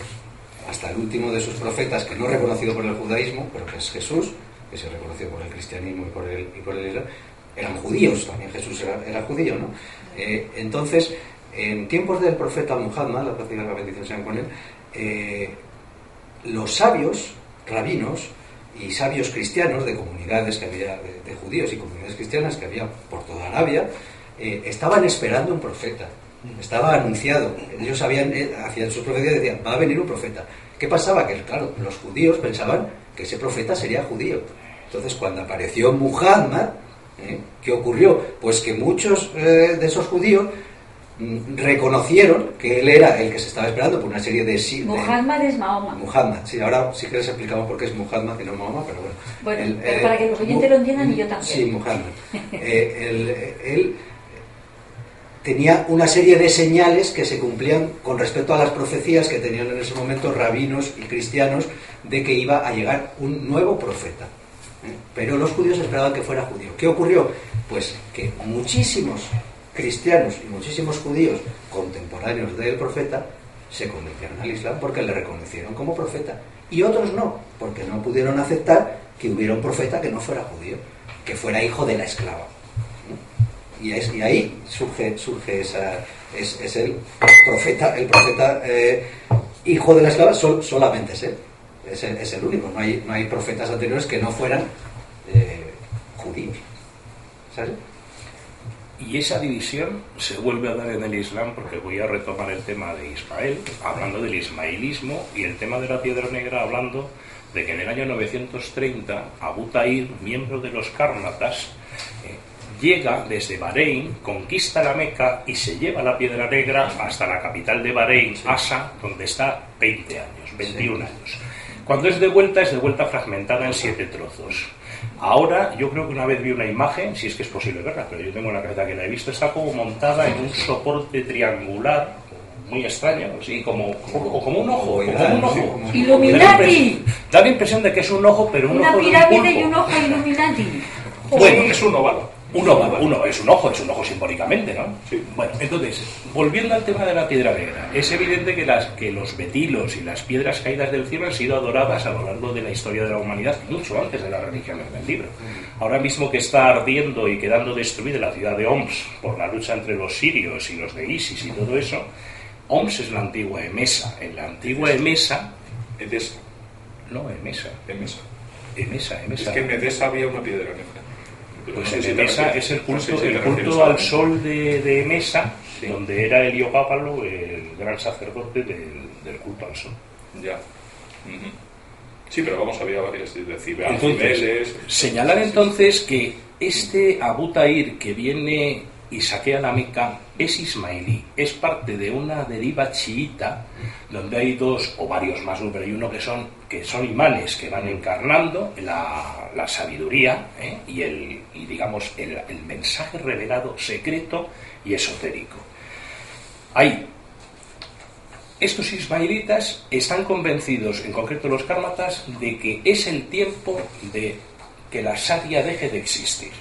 Y entonces son movimientos milenaristas, escatológicos, antinómicos ¿eh? y contrarios a la Sharia. Eso es muy importante porque, porque el, el surismo actual y el literalismo actual son como un intento de evitar esto que se manifestará en los sufís, el pensamiento místico, el pensamiento esotérico, pero que ya se vio incluso antes de los sufís en estos grupos irregulares, como podían ser estos ismailitas, el, el- posteriormente ya está el viejo de la montaña, pero ya estamos en el siglo XII o XIII. ¿Tienes ¿vale? fecha para esto? Para que yo me ubique Sí, históricamente? 900 en el año 930 entran en la beca y luego en había 951 vuelven. Y, es, y los Kármatas, el fundador Karmán, que era el hombre de los ojos rojos, es del año 906. Estos, estos ismailíes de los que has hablado es una de las dos corrientes principales del chismo. El chismo tiene dos ramas, una que es la mayoritaria, que son los que llaman duodecimanos, lo llaman así porque admiten la existencia de 12 imames eh, a partir, bueno, desde Ali, que serían todos de, su familia, descendientes del, cuarto califa. Eh, cuando tuvo cuando llegó el sexto imam, Jafar al-Sadiq, tuvo dos hijos. El hijo mayor, que se llamaba Ismail, eh, murió. Entonces, la descendencia o, la herencia, digamos, pasó al segundo. Pero hubo un grupo dentro de los eh, chiíes que no admitieron que hubiera muerto, sino que decían que se había ocultado. Y entonces estos son los que se llaman ismailíes o septimanos, porque solamente admiten siete, la existencia de siete imames. Y mm, bueno, pues eh, si el 10% de los musulmanes del mundo, de los chiíes, eh, pues los ismailíes, pues no te puedo decir, pero puede ser menos del 1%. Es decir, estamos una- hablando de una secta muy, muy minoritaria. Son los, en la India, por ejemplo, los, seguidores del Aga Khan, el famoso Aga el millonario. Entonces, este grupo, bueno, pues eh, ahora mismo yo creo que se han moderado bastante, pero históricamente fueron muy esotéricos. Era lo, dentro del Islam lo que se llamaban las corrientes batiníes. Batinín, batín es, es interior. Entonces, eran corrientes que prácticamente despreciaban la charia y mm, solamente reconocían una interpretación esotérica del Corán y de la religión. Entonces, pues la- las prácticas religiosas y lo que hemos hablado los pilares y tal, para ellos no tenían demasiada importancia y se podía sustituir pues a, a través de, bueno, pues, de prácticas, me imagino, meditativas o eh, incluso pues la propia influencia de los, de los imames que, que les dirigían. Pero son místicos. Bueno, digamos que los fundadores o los primeros sí. Ahora, por ejemplo, entre los ismailíes, pues hay, eh, que viven una, una comunidad bastante importante en la India, creo que la mayoría son comerciantes. Entonces, no, entonces la relación entre ismaelíes y chiíes, ¿cuál es? Son chiíes. Son una de las dos ramas del chismo. Las dos principales, porque Las hay muchas. principales. ¿Y qué son los chiitas? Los chiíes, perdón. Bueno, son, lo hemos explicado un poco al principio, que son los que no admitieron eh, los, a los primeros califas, solamente admitieron a, a Ali y a los descendientes de Ali. Entonces, los suníes, sin embargo, bueno, pues tuvieron lugar unas luchas cuando con, con la- con el cuarto califa, con Ali. Entonces, cuando a través de Muawiyah y los, eh, los Omeyas, etcétera, etcétera, bueno, pues ya el califato pasó a otra rama. Bien, entonces, según lo poco que he podido entender, porque tampoco soy un especialista, como he explicado, eh, Irán es en realidad el único país cuyo gobierno es abiertamente sí. Cuando en Irak, según los datos que tengo, el 70% es sí, pero el gobierno es suní. Entonces. Bueno, eh, estas cuestiones son más complejas que, eso que estás diciendo. Es cierto que en Irán es el único gobierno formalmente eh, chií del mundo, pero esta división de, de sunís, de chiís, mm, nos gusta mucho, en Occidente gusta mucho a los periodistas porque parece que explica algo cuando realmente no explica nada. Eh, en Irak, ahora en concreto, el presidente es chií. El presidente de, Siria, Bashar al-Assad, es también eh, de una rama, digamos, chií. Eh, entonces esto no, no, ha generado... Entonces esto puede entender... No, esto lo que ocurre es que no genera el problema que, que nos quieren hacer creer aquí, que es un problema entre fanáticos religiosos, que unos son chiíes y otros son sunís. Esto es falso.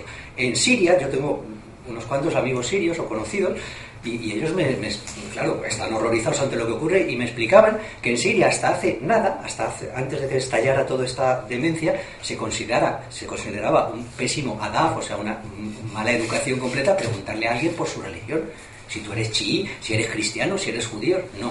En, en Siria conviven chiís, yazidíes, mm, sunitas, de distintas ramas, alawis, eh, que es, por ejemplo, que es una minoría, sin embargo es el presidente y nunca ha habido un problema religioso por eso.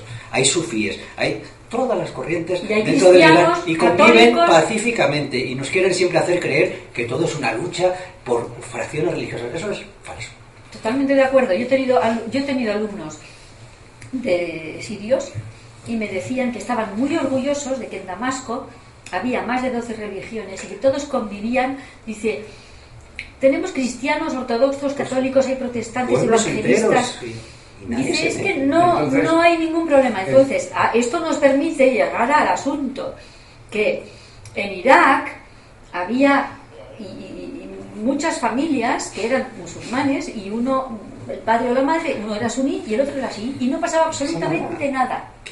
Y ahora de repente gracias a la intervención americana, han creado una guerra civil. Y esto es lo que de aquellos polvos estos lodos, es decir, que esto está provocado.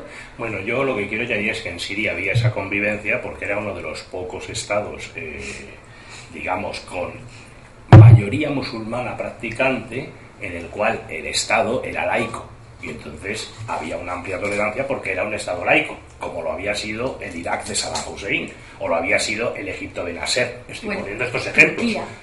Pero estamos hablando de comunidades que vienen de hace de, incluso de mucho antes de, mucho antes de que existiera el Estado sirio moderno. Antes de antes. Ya convivían judíos, cristianos, chiitas, es así. En Marruecos, igual, en Marruecos hay muchísimos judíos, ahora menos porque el Estado de Israel ha hecho una política activa de hacer que, que, que, esos, que esos judíos se, se, fueran a Israel, que no les dejaba el rey, porque los judíos en, en, en Marruecos tenían altos niveles dentro de la administración y, ministros. y ministros, etcétera, y estaban muy integrados. En el Imperio Otomano estaban integrados armenios, que eran cristianos, griegos, kurdos, o sea, todos estos problemas terribles eh, nacionalistas surgen con la era moderna. Totalmente. No, no más que, No, la era moderna.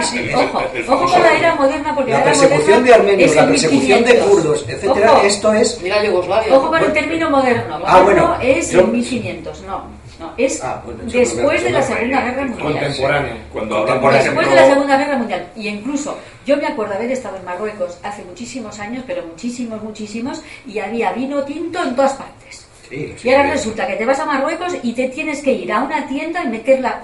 lo he hecho yo. He comprado una botella de vino en una tienda que estaba como escondidísima. He metido la botella de vino dentro de una bolsa de papel y me la he llevado al restaurante porque el señor del restaurante me decía que tenía miedo de venderme vino porque tenía miedo de que le acusaran de estar traicionando la Sharia o lo que sea.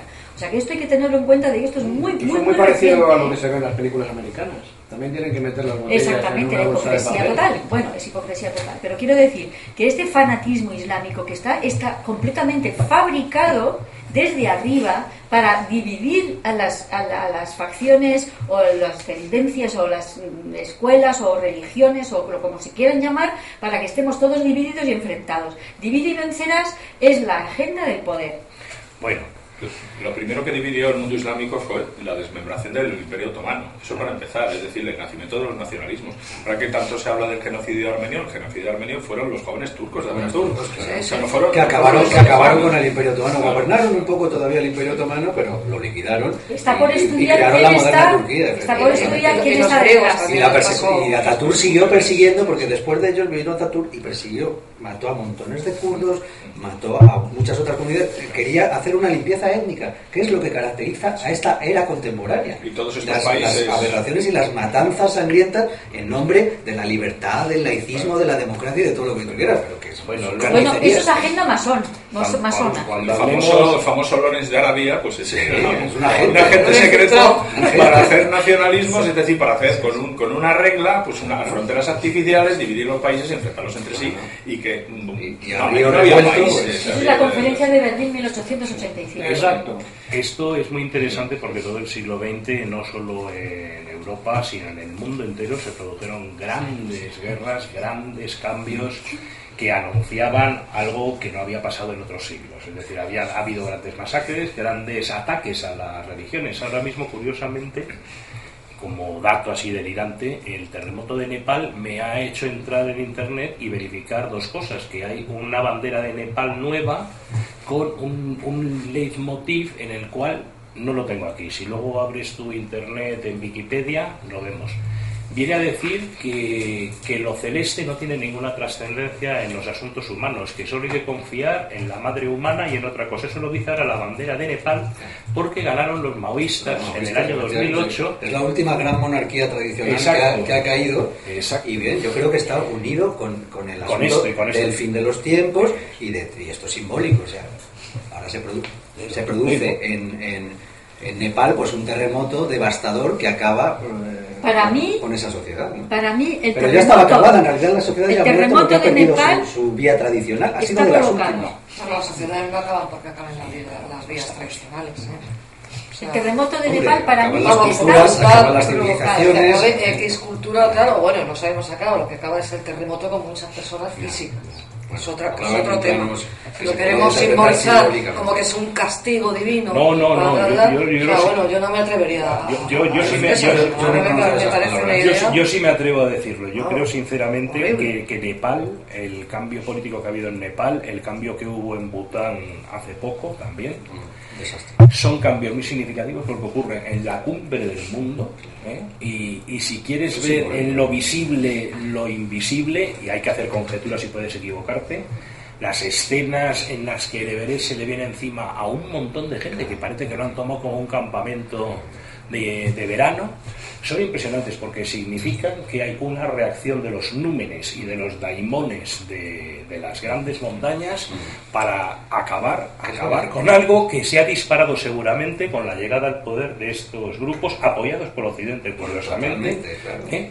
Y, es, y esto tiene que ver con una gran lucha cósmica que yo creo que está ocurriendo y ha ocurrido siempre, ya sé que me, tacharán de loco por decirlo, pero creo que esto, como el maremoto que hubo hace poco y como muchos otros acontecimientos, están implicando que entramos en el fin de los tiempos. Yo también creo eso. Ah, mira, yo estoy totalmente de acuerdo ahí con mi amigo Fran sin que sirva de precedente. Que las cosas que las que dice, no, pero aquí, Bueno, cuando se ve el tema del fin de los tiempos. Pero, pero aún tenemos que hablar de sufismo, Raúl. Sí, sí. tenemos que hablar de sufismo, porque, porque el sufismo se supone que es la corriente esotérica del Islam, sur, cuándo surge el sufismo, qué escuelas hay sufís, háblanos un poco de... Pues el sufismo es tan viejo como el Islam mismo, es decir, los, las líneas iniciáticas del sufismo mm, eh, proceden prácticamente todas de, de, Ali, alguna de Abu Bakr.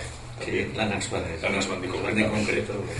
Entonces, es decir, de los primeros compañeros del profeta. Y no el sufismo no es una corriente más, como hemos hablado del chiismo, de, o de los alawis, o, no, es eh, la propia, el propio corazón del Islam, es decir, es, es la interpretación esotérica de, los dogmas islámicos y de, y de, las escrituras, es decir, la exégesis más profunda y espiritual de, la revelación.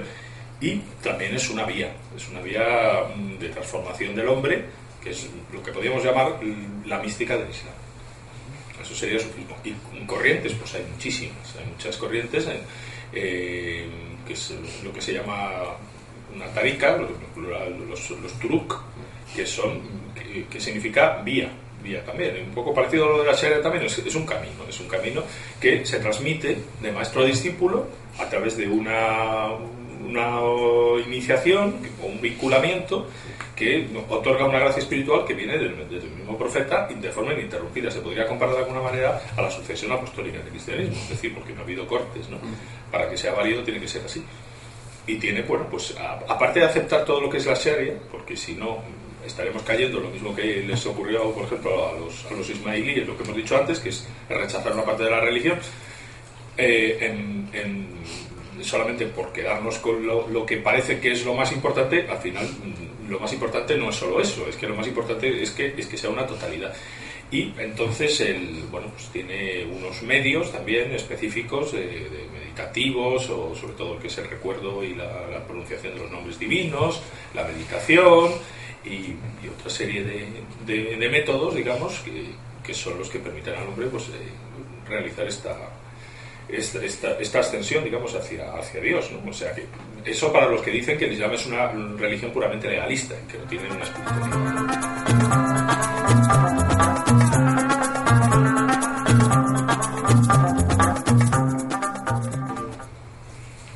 Raúl, eh, ¿los derviches son sufíes?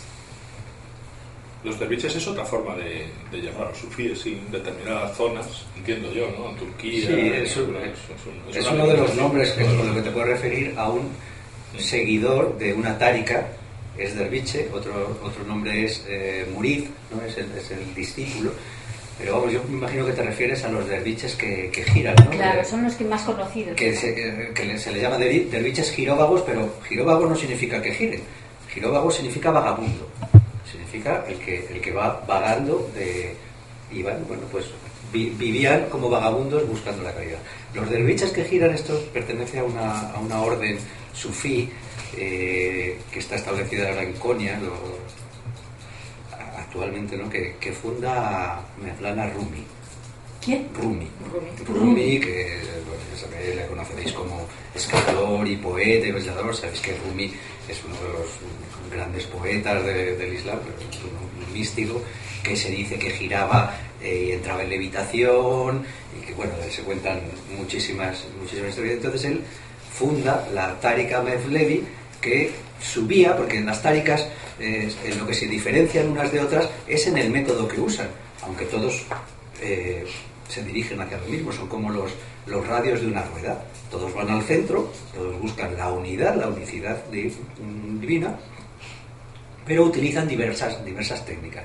Hay sufíes que, se, que hacen eh, prácticas más de, de de repetición de, los nombres de Alá, hay los que hacen el hadra, los hay relacionados con, con la música y los, los melevi, los derviches de los que tú eh, creo que te estás refiriendo, son estos que lo que practican fundamentalmente es el giro. Y una pregunta a lo mejor un poco indiscreta. ¿Tú cómo lo haces? Eh, el giro. no, tu manera de relacionarte con la divinidad. Bueno, eh, hago lo que puedo y, dentro de, que bueno, lo que, lo que a ver, yo, yo sigo una tárica que es la tárica Nasbandi Hakani, que precisamente es la que sigue, la que proviene de Abu Bakr, su, su silsila, la silsila es la cadena de transmisión, ¿no? De maestro, de maestro al siguiente maestro, eh, surge en Abu Bakr el resto de las táricas, creo yo que todas las demás vienen de Ali, y entonces nuestra práctica es muy devocional. Nosotros nos reunimos eh, todos los viernes, practicamos Dicker, viernes o jueves. ¿Es meditación? sí, es, una meditación. El Dicker es la repetición de eh, nombres de eh, con determinados ritmos, siguiendo, siguiendo unas, unas formas. Nosotros seguimos una que se llama el Dicker Kuayagar, que significa el Dicker de los maestros, que es algo que ha sido transmitido, que viene de muchísimos siglos atrás, y que luego cada uno de los maestros que ha ido sucediendo, pues le ha añadido a lo mejor o le ha modificado pequeñas cosas, adaptándolo a lo que en ese momento requerían los murids, los discípulos de todo. Entonces yo soy un simple murid, que significa alguien que está a las puertas. O sea, nadie se puede decir yo soy sufí No, eso es como decir yo soy, eh, yo estoy iluminado, ¿no? Yo soy Buda. No, yo estoy ahí a las puertas. Entonces me pongo bajo la protección de, una cadena de transmisión segura en la que confío y que, y sigo sus prácticas. Nosotros hacemos la oración, hacemos las prácticas de cualquier musulmán y hacemos también el diker, que, que por cierto es abierto y cualquiera puede venir. Por ejemplo, en Madrid, pues si alguien quiere asomarse, hay una página que se llama oceanoceleste.com que lleva, que lleva un, hermano, Shihadudin, y, y, bueno, él ahí siempre anuncia dónde va a ser el Dicker, es una actividad gratuita, abierta, no hay que ser eh, musulmán, no hay que ser cristiano, practicamos hombres y mujeres y puede ir cualquiera, incluso sea o no creyente. Entonces, ¿todos los viernes a qué hora? Normalmente a las ocho y media es. Pero esto, a las ocho sí, como va cambiando de sitio, pues ah, esto yo recomiendo que, a quien le interese entre en la página web oceanoceleste.com y allí se informe si le apetece asomarse, porque bueno, puede venir allí e incluso simplemente mirar, no, no tienes que participar, ni que nada, ni que creer así, ni que ser musulmán o no ser musulmán. En el, en el, al menos en nuestra tárica ¿no? se dice que cualquiera que, que entra, que entra a, una reunión de dique tiene que ser aceptado, o sea, no se le puede preguntar tú de qué vienes, tú en qué crees, tú en qué... Incluso aunque venga uno que, viene porque está siendo perseguido por la policía ¿eh? y entra ahí, muy bien, llega, está sentado, lo ha traído a Allah. Es Allah quien lleva a la gente ahí. Uno llega de casualidad, parece todo que es de casualidad. Mm. Si llegas ahí, por algo será. Yo cuando estuve en Jordania, que estuve con beduinos, eh, me contaron que hay una ley o una norma una costumbre en el, en el desierto que cuando llega alguien y llama a tu tienda, le das cobijo, le das comida, le das cama durante tres días. Y a los cuarto día o, das, o explicas qué es lo que te pasa, por qué has huido, qué te ha pasado y te puedes quedar, o te tienes que ir. Está muy bonito, porque es como una manera de decir, a partir de ahora ya eres parte de la comunidad, pero nosotros tenemos que saber quién mm. eres, por qué mm. estás aquí, qué te ha pasado. Sí, sí, pero primero es la hospitalidad. Claro, pero tres días de hospitalidad como para recuperarte, reponerte y no juzgarte. Y me pareció mm. precioso, precioso. Así que yo no descarto un día aparecer por ahí. Bienvenido, serás, Un viernes por la tarde. Persona que nos estoy quiera, Oye, que me he enterado que. Sí, sí, bienvenido, ponte Genial. Pues bueno, yo quería preguntar un tema mm, más que nada por, por ver la comparación que podemos hacer con las tradiciones hindúes y en particular con el Advaita Vedanta, ¿no? Eh, el Advaita Vedanta es una técnica muy exhaustiva de conocimiento mental y al final la experiencia de la divinidad se da por se da realmente en la mente, o sea, se da por porque porque el mumuksu está eh, preparado para, para, comprender algo, ¿no? Y por lo que estáis comentando aquí sobre los sufíes, me da la impresión de que se persigue más bien eh, alcanzar un estado modificado de conciencia, ¿no? No es así, en el que en el que el, neófito termina percibiendo la divinidad por una experiencia eh, trascendente o algo así. Eh, ¿Es así la cosa o no?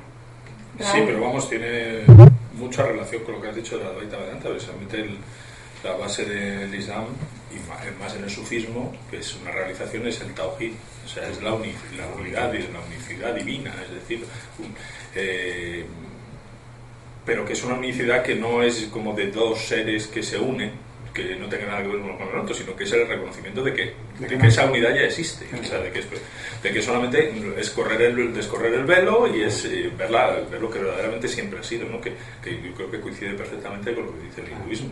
Y el hinduismo, como decías tú también al principio antes, es un poco lo que representa entre las tradiciones del mundo actualmente lo más próximo a lo que sería la tradición primordial de la humanidad. Con lo cual, pues eh, no tiene nada de, casual que tenga esas coincidencias. ¿no? Sí, es, dicho muy bien, es un proceso de desvelamiento, el de seguir una, una tárica, sufrir un camino, ¿no? Porque se dice que entre nosotros y la divinidad hay 70.000 velos de oscuridad y 70.000 velos de luz. Entonces, claro, la percepción de este mundo pues es, está llena de ilusiones y de engaños. Entonces, estos velos no se pueden quitar tampoco de golpe, porque si no, no sé, te volverías loco. Te puede dar algo. Te puede dar algo, efectivamente. Y entonces, bueno, a través de estas técnicas, a través de la sabiduría y de la bendición de la baraca de un, de un, de un seir que haya recibido de otro anterior y de otro anterior, bueno, pues a lo mejor puede pasar cosas. Sí, pero que... yo, yo os digo una cosa, el sufismo es una cuestión de sabor, de saborear. No es tan teórico, ¿eh? por ejemplo, como ¿no? porque ahora hay mucha, se estudia mucho el Vedanta Beta, se estudia mucho el sufismo, eh, hay muchos libros, mucha filosofía sobre, sobre, ello, pero de nada sirve si no se saborea. Es un sabor, ¿no? ¿Cómo explicas un sabor a alguien que no lo ha probado, ¿no? Pues Experimentando. Efectivamente. Hay que saborearlo. Y luego, entonces por eso yo os invito a acercaros. Oye, pues no me ha interesado nada, esto, esta no es mi vía, no es para mí. Alhamdulillah, bendito sea. Pero saborea. Lo haremos. bueno, ha sido un momento muy bonito sobre el sufismo, que me encanta que haya tenido lugar porque creo que también de eso se trata este programa, no solamente de hablar de la historia y de, digamos, la utilización política de las creencias de las personas, sino también de cómo sentimos la religiosidad y cómo la vivimos nosotros mismos en nuestra vida cotidiana. Eh, ahora mmm, creo que ha llegado el momento de hablar de lo que está pasando en la actualidad, es decir, el yihadismo, que en realidad es una palabra occidental creada para definir un extremismo, terrorismo, fundamentalismo islámico, que en mi opinión, no sé vosotros, Raúl y Cristóbal, ha sido absolutamente fabricado desde los eh, altos poderes del gobierno americano, de la OTAN y del eh, Mossad, entendiendo por ahí el gobierno de Israel. Que manda huevos que el gobierno de un país sean los servicios secretos. Pero bueno, así es el Estado de Israel. Siempre, eso siempre. No, pero no podemos decir que el gobierno de España es el CESID. Vamos a ver, pero sí podemos decir que el diablo es el rey de este mundo. Vale. Muy bien. Sí, sí, sí, te lo compro, pero en ciertos casos es más cierto que en otros casos. Bien. Entonces, eh, yo quería hacerle la eh, referencia a la carta de Albert Pike o Albert Pike a Mazzini, es decir, dos eméritos Illuminatis. Esta carta dicen que se conserva en la biblioteca del British Museum, pero que la dan con cuentagotas o no la enseñan o dicen que no existe. Eso eh, no lo sabremos nunca.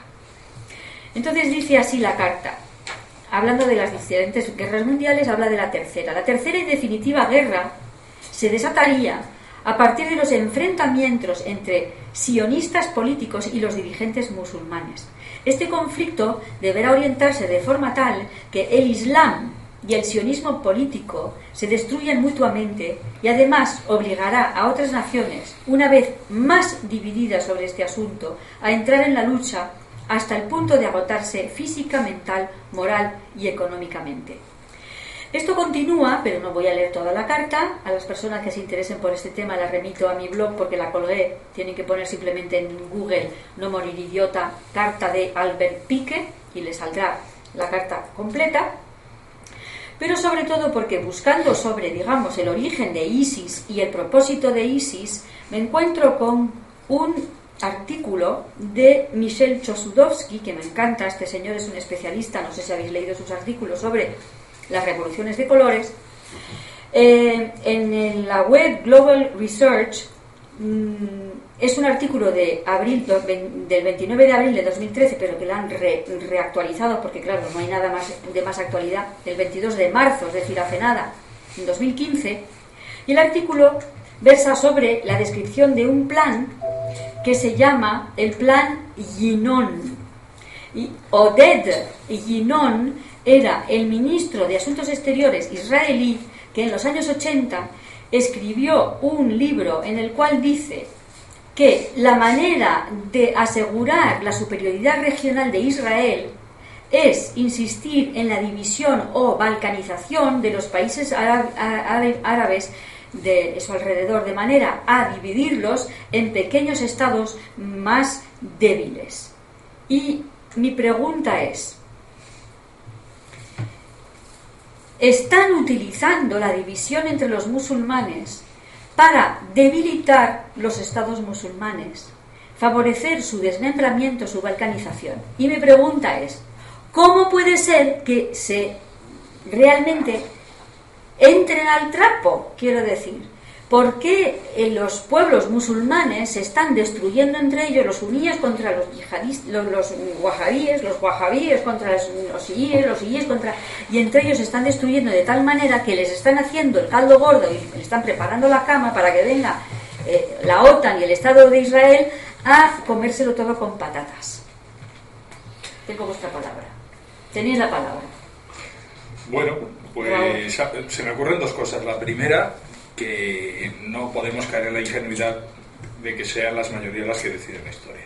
O sea, siempre cuando estudias las revoluciones te das cuenta de que una minoría bien organizada y que tiene las ideas muy claras y, falta de escrúpulos para poder conseguir sus objetivos, pues eh, normalmente los consigue, a pesar de que no represente numéricamente con respecto a la población, por ejemplo, de un país o, o, de un, incluso de una cultura. O sea, eso lo puede conseguir. Eh, y en segundo lugar, cuando vemos el perfil, por ejemplo, que eso se vio de, ya desde el 11M en, Estados Unidos, pero se ha visto en los 11S. el 11S, perdón, me equivoco. Y en los últimos atentados que ha habido ya en los últimos tiempos, eh, por ejemplo, como lo de París y tal, siempre vemos el mismo perfil del terrorista sea, mm, ¿qué esperaríamos encontrar? Bueno, un hombre piadoso, un hombre que, procede de, una cultura tradicional y en la cual, bueno, pues está muy enraizado y que mm, quiere llevar su religión hasta las últimas consecuencias y tal. Y, en lugar de eso nos encontramos con unos personajes que hasta hace cuatro días estaban mm, pues mercadeando con droga, yendo a discotecas, teniendo una vida prácticamente eh, donde la religión no contaba para nada y de la noche a la mañana se dejan la barba, se ponen no sé qué ropajes y mm, se dejan matar por una idea. Dice, bueno, esto si el que tenga cualquier conocimiento mínimo de psicología humana, pues no, nos parece que no cuadra mucho. Pero me estás dando la razón, es decir, que, la, razón. que, la violencia, el terrorismo islámico está implementada desde lugares que no son... Se ve que, es una cosa, se ve que es una cosa artificial, que no surge de, los, de las mismas eh, sociedades islámicas. Para empezar, todos estos de ISIS, por ejemplo, pues lo, los verdugos que han salido en televisión y tal, son todos de origen occidental. Son todos de origen occidental. No, todos, pero bueno, van, vestidos de militares y lo que parecen son mercenarios. trabajan por dinero. Bien. esto, esto hay que decir que los medios de comunicación, como están en manos de quien sabemos que están en manos, es decir, de las grandes potencias, de los grandes medios de comunicación, de los grandes bancos, etcétera, y digamos de los grupos de poder, ellos nos cuentan lo que ellos quieren contarnos. Es decir, que si tú y yo nos ponemos con una Kalashnikov a matar a alguien en un campo de Castilla, nadie nos va a hacer ningún caso. Acabas en el trullo. Ni siquiera. Es que si tú matas a una persona y luego te quitas el, el, antifaz, tiras el Kalashnikov al río Duero y te vas a tomar unas cañas, es que desapareces y nadie se ha enterado de quién ha matado a esa persona. ¿Tú crees que es fácil eh, buscar un arma e irte a combatir en los campos de Afganistán? No, de Siria, no, lo es. No, ahora, si hay unos servicios secretos que te captan de determinadas maneras, te sitúan en la frontera, te dan carta libre en el pasaporte diciendo, oye, este que, pase, este que pase. Porque no, es que va a una misión, va controlado. Entonces, claro, hay cosas tan turbias, tan raras. Muchos de esos eh, occidentales que decías que vemos allí, si los ves y entiendes un poco, por mi pasado y porque lo he investigado, entiendo un poco de drogas. Te digo que están hasta las cejas, drogados completamente esos supuestos combatientes islámicos.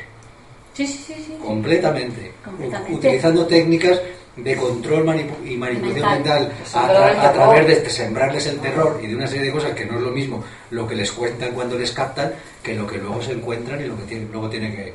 Y para soportar ciertas cosas y para que el ser humano sea llevado a ciertas conductas límites salvajes como las que estamos viendo en esos vídeos que les difunden continuamente por internet y del que se hacen eco todos los medios para que veamos y- aplicarnos mensaje. a nosotros Claro. esa misma doctrina del shock y del miedo, pues claro, eso solo se consigue en determinadas eh, trabajos con drogas, con control mental, con, con terror, con miedo. O sea que pensáis yo- que... yo- pe- yo- bueno, pe- perdona. bueno. ¿Pensáis que esos vídeos son reales? Es que yo he llegado Yo, a pensar claro, que son... A- Algunos son falsos Yo y, creo otros son, que- y- y otros claro. son reales, pero, pero vamos, decapitaciones reales yo creo que ha habido. Pero vamos a ver, yo, no sé yo- si yo la- lo que luego creo- a lo mejor te hago la representación, bueno, ahora vamos a grabar una... Pero las ha habido, pero no las ha habido ahora, ya las, ya las hay de antes. Hubo decapitaciones ya en Chechenia, hubo decapita- ha habido decapitaciones en otro, en otro, en otros sitios y esto es algo que se está lanzando. Ahora, para volver un poco a lo que tú contabas de, de Pike o de Pique o de como, como, como se diga, eh, a ver, todo esto dentro de la escatología islámica, como antes hablábamos, el Islam es una religión que nace como un anuncio del fin de los tiempos ¿eh? y que se enmarca dentro del periodo final de lo que los Vedantas llamarían eh, eh, Kali Yuga. el, o sea, es- es- El Kali Yuga. el Kali Yuga, o sea, la edad de hierro, la última edad eh, cíclica.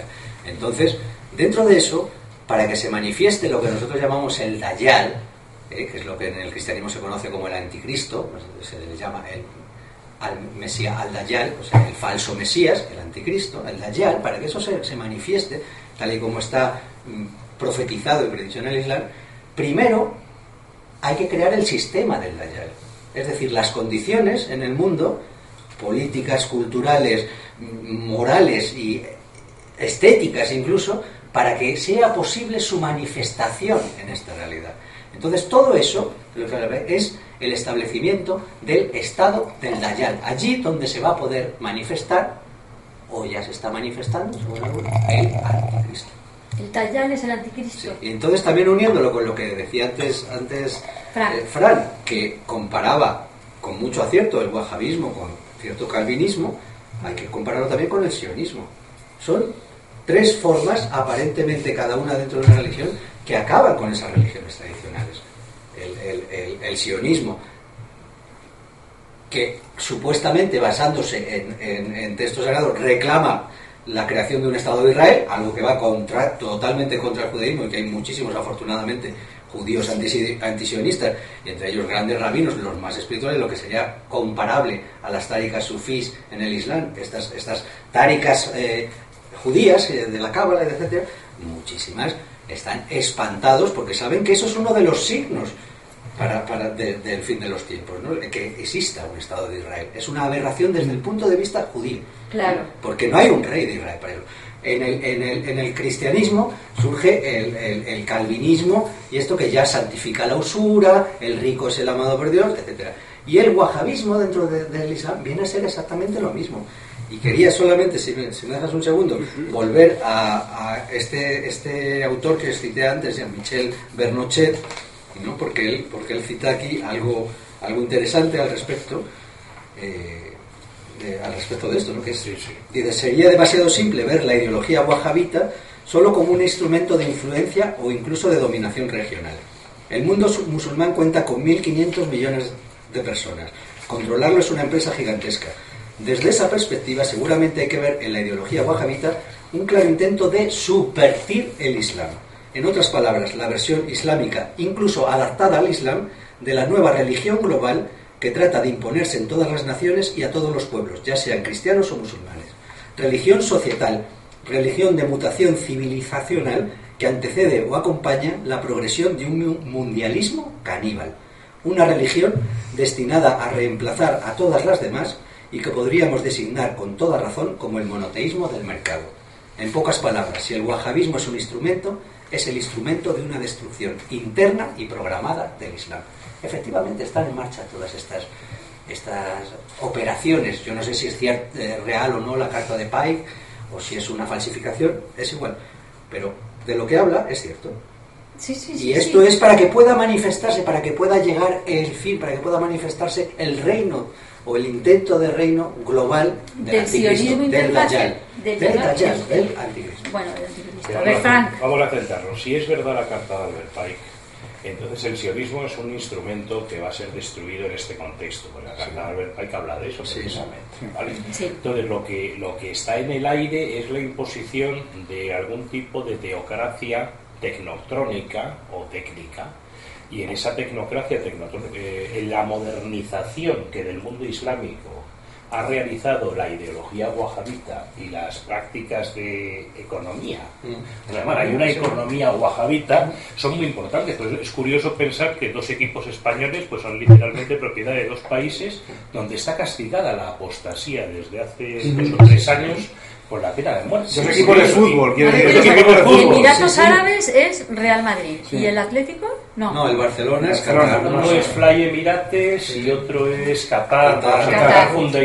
Entonces, dos equipos de fútbol españoles llevan una camiseta de países donde hay pena de muerte Sí. No ¿eh? solo para la Es apostasía. que muchísimas empresas. También hay empresas de todo tipo. El Pero de en fin. medios de comunicación. Claro, entonces hay una relación privilegiada. Bueno, Pero que los Marbella. forofos, los forofos de estos partidos eh, de, de equipos de fútbol, que, que- que no llegan a fin de mes, porque muchos de ellos no llegan a fin de mes, están dispuestos a pagar 100 euros por una camiseta en la que pone Fly Emirates o no sé cuál es la otra, pero bueno, es increíble. Pero Quiero decir que esto es lo de lo de antes, esto se sostiene, ¿eh? esto se sostiene porque la gente que no llega a fin de mes se compra una camiseta a 100 euros. Sí, ¿vale? para, para pensar que estamos en el fin de los tiempos, uno lo puede ver desde su propia vía o religión o filosofía, pero que, que no es muy difícil si piensas un poco ver que esto no se sostiene. Entonces, ta- tampoco es raro que el fútbol apasione tanto en los países musulmanes. Yo quedé sorprendido de ver la afinidad con el fútbol en Egipto, cuando estuve en Egipto. ¿Por qué? ¿Por qué te parece extraño? Me pareció extraño un porque... fenómeno global, como Es un fenómeno porque me, que- pare- que- porque me pareció bueno bien, me pareció muy global ¿Y qué? ¿Qué te parece? ¿Qué, muy qué pasa? masivo muy global ¿Y qué pasa? ¿Que los musulmanes no son masivos? Bueno una cosa es el hacinamiento y otra cosa es la participación en la cultura de masas occidentales Claro, pero es que tú crees, participación pero es que tú, pero tú crees que el, que, el, que el fútbol es occidental y el fútbol no es occidental. Bueno, un poco en relación Bueno, con esto que se está diciendo ahora. Como, eh, ¿Tú eh, te refieres a que, que, que viene de, de Sudamérica, no? No, el fútbol es un fenómeno de masas que está utilizado en China, está Pues utilizado eso, en todas claro. partes. no, O sea, pero es verdad tiene- que tiene no origen, tiene- tiene un origen occidental. Y, y a lo mejor- Bueno, no tiene un origen occidental. Y lo que le llama la atención el a fútbol Fran- viene de México, o sea, mm, No, no, olvídate. el fútbol viene de Inglaterra. No, el fútbol viene de México, con perdón, que jugaban los aztecas. Bueno, eso era una especie, un de eso era una especie de juego de pelota que tenían ellos. pero es así, de ahí Pero viene no- la pelota, pero- viene el fútbol. Bueno, el fútbol como en los países, Viene de los es nazis. Sí, pero es que sí. de, de esa, Pero- de esa mezcla que hay entre, entre una mentalidad eh, rigorista y puritana desde el punto de vista religioso, con esa admiración hacia el mundo moderno y todos sus Pero que es una religión, que o compartan sea, eso, es una sea, religión, el ver, es una religión, más. Un tema, es una religión. un tema que me parece importantísimo en esto y que no se ha hablado nada es cómo le ha sentado al mundo musulmán Internet. Porque yo creo que fatal. O sea, para mí la, la- la, mm, percepción que tengo es que eh, el mundo musulmán que vive una, una historia suya propia mm, casi medieval todavía, culturalmente hablando, se ha enfrentado a una, a una avalancha informativa que le ha, le ha- le ha debido superar en todos los eh, términos posibles desde Occidente. Es decir, eh, Occidente se ha metido en el mundo musulmán para destrozarlo con Internet. ¿Cómo le ha sentado Internet al mundo musulmán? Yo creo que fatal. ¿eh? Yo creo que les encanta como les encanta la tele Julio Iglesias y el fútbol. O sea, Bueno, yo creo que lo Sí, más- pero aquí hay una cosa muy importante el mundo moderno es un término que se utiliza por determinadas personas, cada uno con su perspectiva. Lo que es la tecnociencia está diseñada para seducir y persuadir a todos. Y esa aceptación del dominio de la tecnociencia y de sus reglas es la clave de bóveda de lo que se nos viene encima. Porque realmente es algo mm, extraterreno. ¿eh? es algo extraterreno, esa es mi tesis. Entonces, el fin del mundo va a llegar porque Univac, que es el nombre del gran ordenador que controla, entre comillas, todo como metáfora y que pronto se establecerá, si ya no está estableciéndose, pueden ponerle un señor con turbante, que obviamente no será musulmán realmente, dirigiendo pues no es exterior. lo que dices y de hecho hay quien interpreta fíjate hay un hay un hadith sí, que, de verdad que, habla de, describe al Dajjal no dice y hay gente que esto lo interpreta como que se está refiriendo a, a internet. Dice, dice, el Dayal solo tendrá un solo ojo y en él se reflejará un fuego que no quema y un agua que no moja. Fíjate qué descripción, ¿no? En el siglo VII. Y podrá ser contemplado simultáneamente desde todas partes. Desde todas partes. Eso, se dijo en el siglo VII. Sí, en el siglo VII es que hay unos hadices sobre el fin de los tiempos que son espeluznantes. Te ponen los pelos de punta porque parecen haberse cumplido ya, si hay 100, 99 de ellos. Esto parece lo del Apocalipsis de San Juan, donde dice la marca de la bestia, que, habla del microchip subcutáneo. Esto, esto, existe como la marca de la bestia. Y os quiero recomendar también los oyentes un libro fantástico que además es de un, de un español, que es Andrés Guijarro, que se llama Los signos del fin de los tiempos en el Islam, donde él ha recopilado todos estos dichos, hadices, interpretaciones eruditas y de sabios diversos sobre todo lo que se dice eh, en la religión islámica sobre el fin de los tiempos. Y realmente mm, te encuentras con algunas algunas ah, frases, algunas descripciones que es increíble, ¿no? Que eso se del siglo VII y dices, bueno, Vale, que hay aquí. Os lo recomiendo, creo que es un libro ya no muy fácil de, de repite el título y el autor. El, autor es Andrés Guijarro. Andrés Guijarro. Y el título es Los signos del fin de los tiempos en el Islam. Según el Islam, perdón. lo publicó EDAF en el 2007, creo. Y yo no sé ahora, bueno, seguramente por Iberlibro o por si no, si es que no está reeditado, pues por Iberlibro, por alguna forma lo podréis encontrar.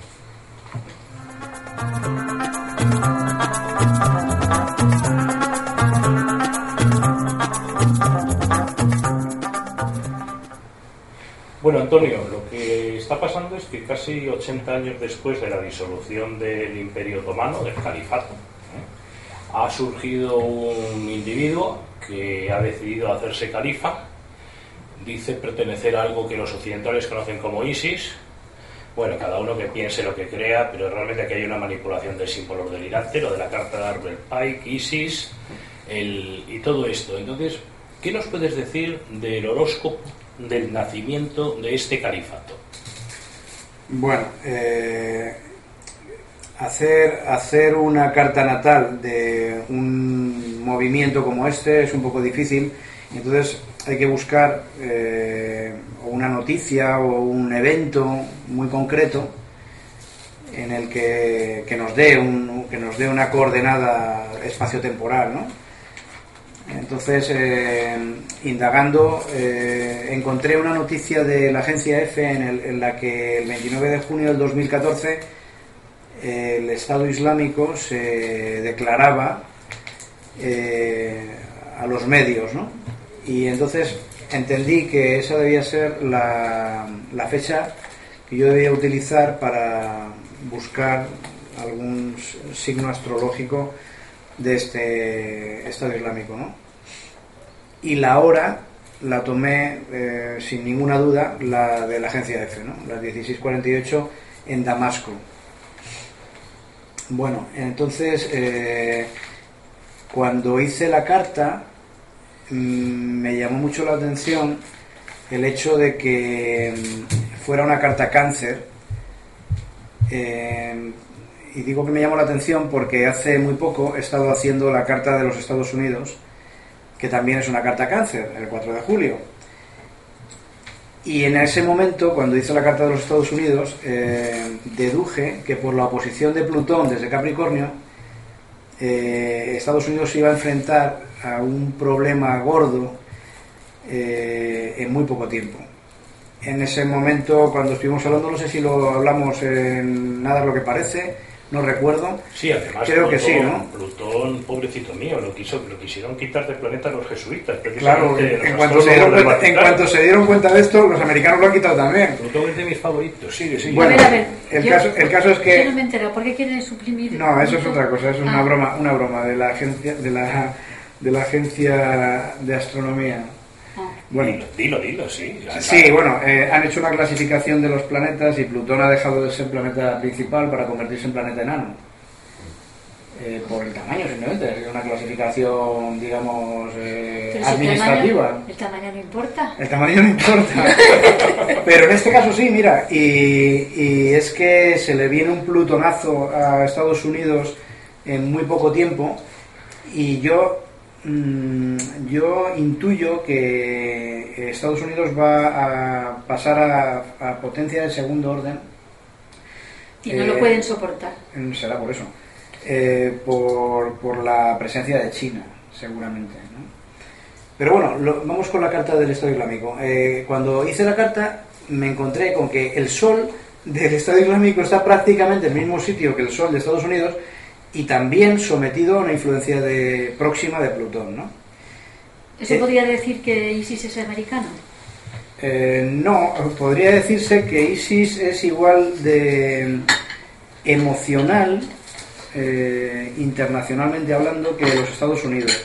Y de hecho no hay mucha diferencia. Son los Estados Unidos tienen también una defensa de sus valores y de su religión que recuerda mucho a eso, ¿no? Eh, además, eh, ¿A qué recuerda? ¿El control mental? pues sí, algo parecido. Bueno, el caso es que tanto ISIS como Estados Unidos serán eh, afectados por el paso de Plutón y mi intuición es que desaparecerán en poco tiempo. ISIS sobre todo. ISIS sobre todo.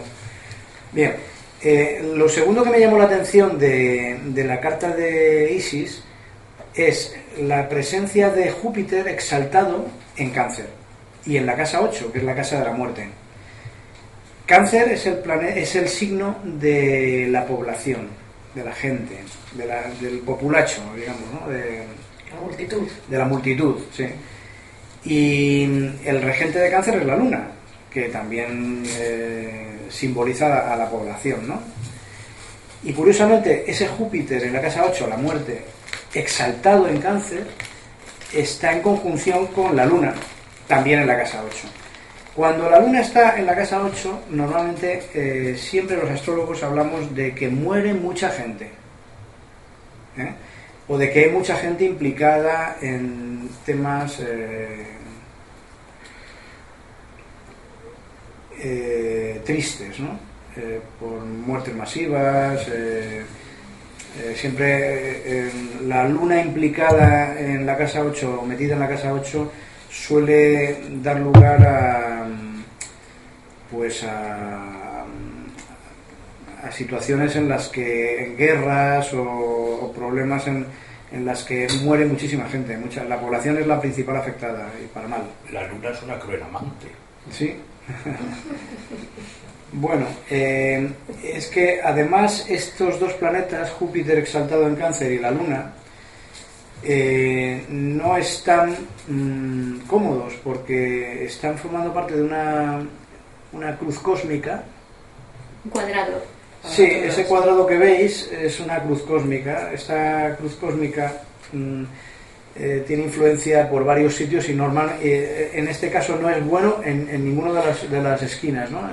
Ninguno de los eh, de los ángulos de esa cruz cósmica es buena, porque por un lado está Plutón, por otro lado está Urano y por otro, por otro lado está Marte. Vamos, esos cuatro planetas, ya solo esos cuatro planetas, os digo yo, que son, eh, em, están hablándonos de guerras, de muertes y de conflictos. Bueno, esto lo previó protocolo sobre Apocalipsis. Ya hablaba del choque con China, de la manipulación de lo- del mundo musulmán, etcétera. ¿eh? Hemos sido auténticos pioneros. Sí, sí, ya lo veo. ya. Enrique, Enrique. Bueno, eh, mm, poca cosa más se puede decir sobre lo que he dicho ya. O sea, el, el, el panorama, el panorama ahora podría, podría mirarlo en base a los tránsitos sobre esta carta mm, Urano sigue en su sitio, Plutón más o menos en el mismo. eh, eh, esto simplemente habrá que dejar que pase el tiempo para ver que, que se va a manifestar. No queda tiempo, estamos al fin de los tiempos. Ya. Entonces, yo quiero oír vuestra, vuestras propuestas ante esta situación inesperada, inexpresable, irrepetible afortunadamente. ¿Estamos realmente en el fin de los tiempos? ¿Cómo tenemos que relacionarnos con ello? ¿Qué puede decir el Islam esotérico sobre esto?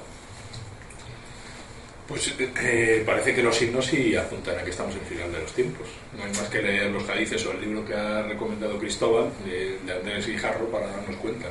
Y no solamente en el Islam, sino en otras tradiciones, como el cristianismo, también se ven predicciones muy, muy parecidas. Hay algunas personas que parece que se encuentran muy cómodas en, esta, en este fin de los tiempos, incluso que lo están fomentando. ¿no? O sea, todas estas señales, pues hay grupos fundamentalistas americanos, por ejemplo, protestantes, que, que lo que parece no solamente no tratan de evitarlo, sino que tratan de acelerarlo. Sí, sí, que venga cuanto antes, ¿no? A ver, eh, ¿quiénes son los principales eh, víctimas? Pues eh, muchas veces esos pueblos, eh, esos mismos pueblos. Cuando leía la carta de Albert Pike, yo estaba pensando, bueno, pues al final lo- lo- los propios judíos, los propios musulmanes, todos son los, los primeros eh, que están padeciendo ese, esa situación porque verdaderamente eh, están siendo utilizados. O sea que hay una. Yo estoy convencido de que hay, hay una serie de personas que sí que son conscientes de lo que se nos viene encima, incluso que lo están fomentando.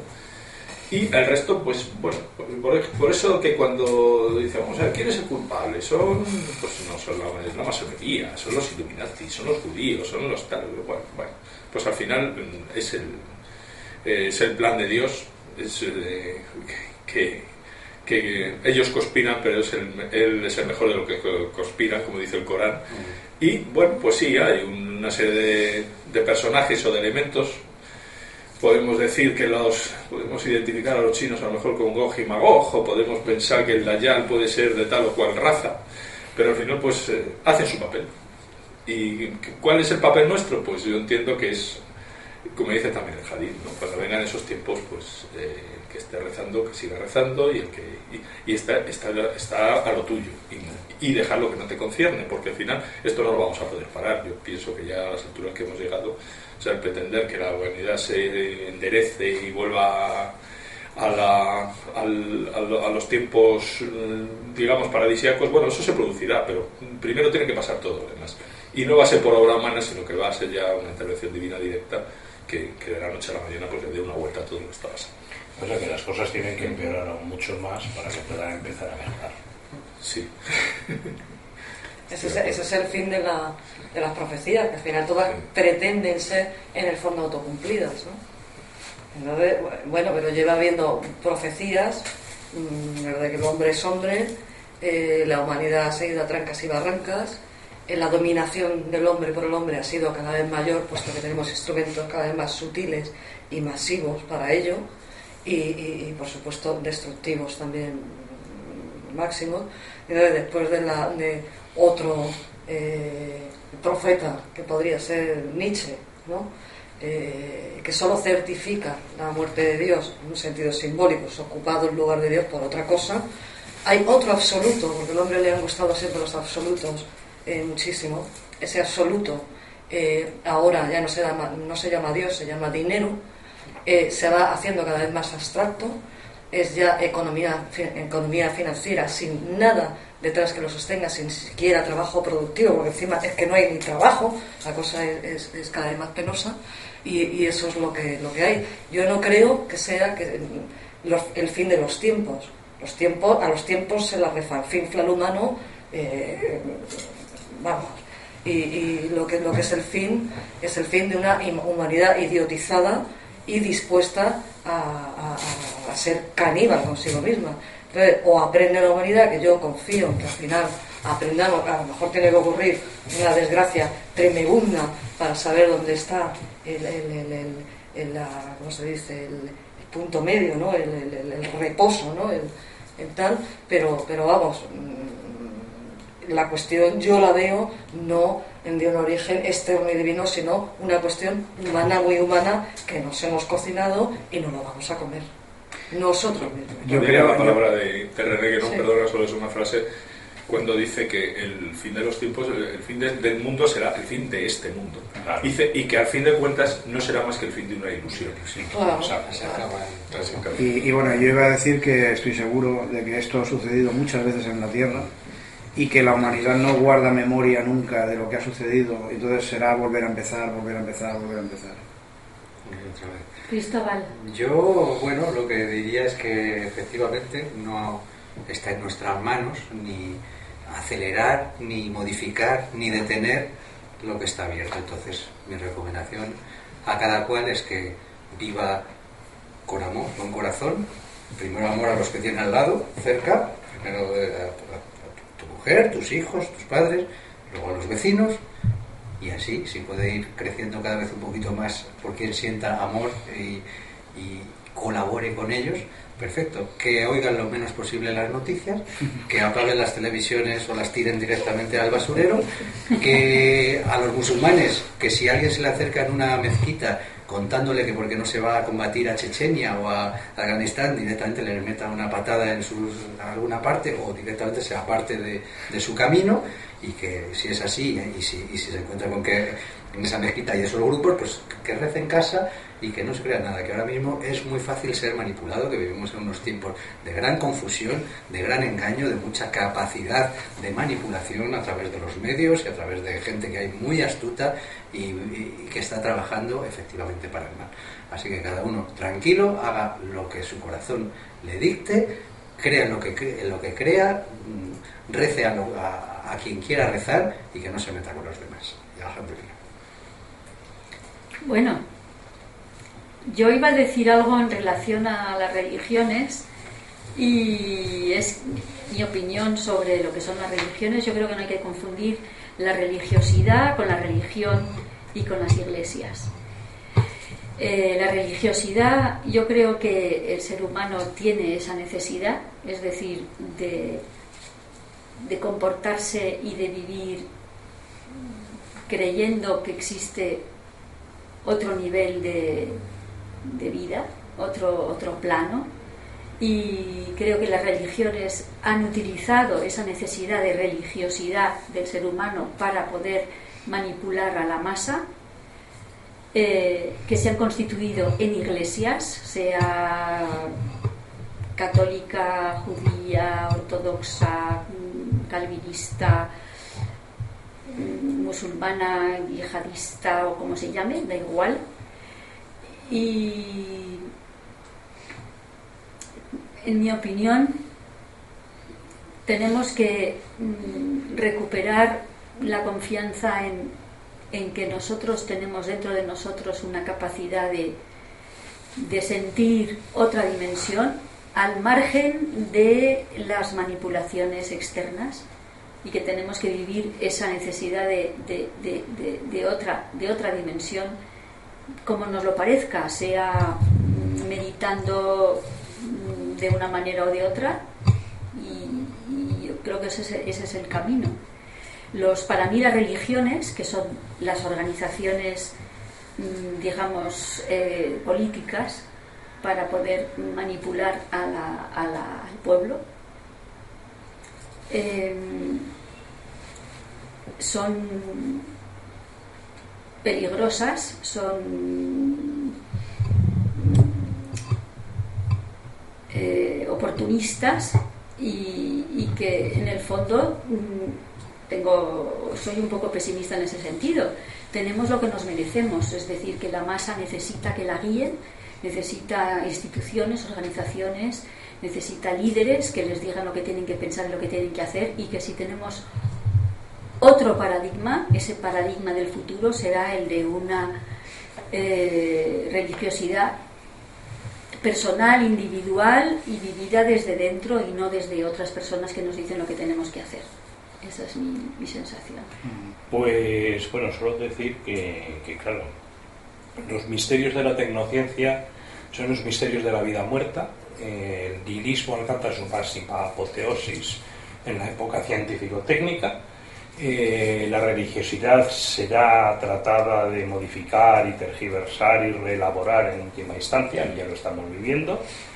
y evidentemente mm, el futuro de esta humanidad, como ya predijeron los aztecas y predijeron otras personas, estamos en el quinto sol, eh, desaparecerá la humanidad, pero sobrevivirán sus semillas, unas cuantas personas, y volverá todo a empezar de nuevo como el fénix.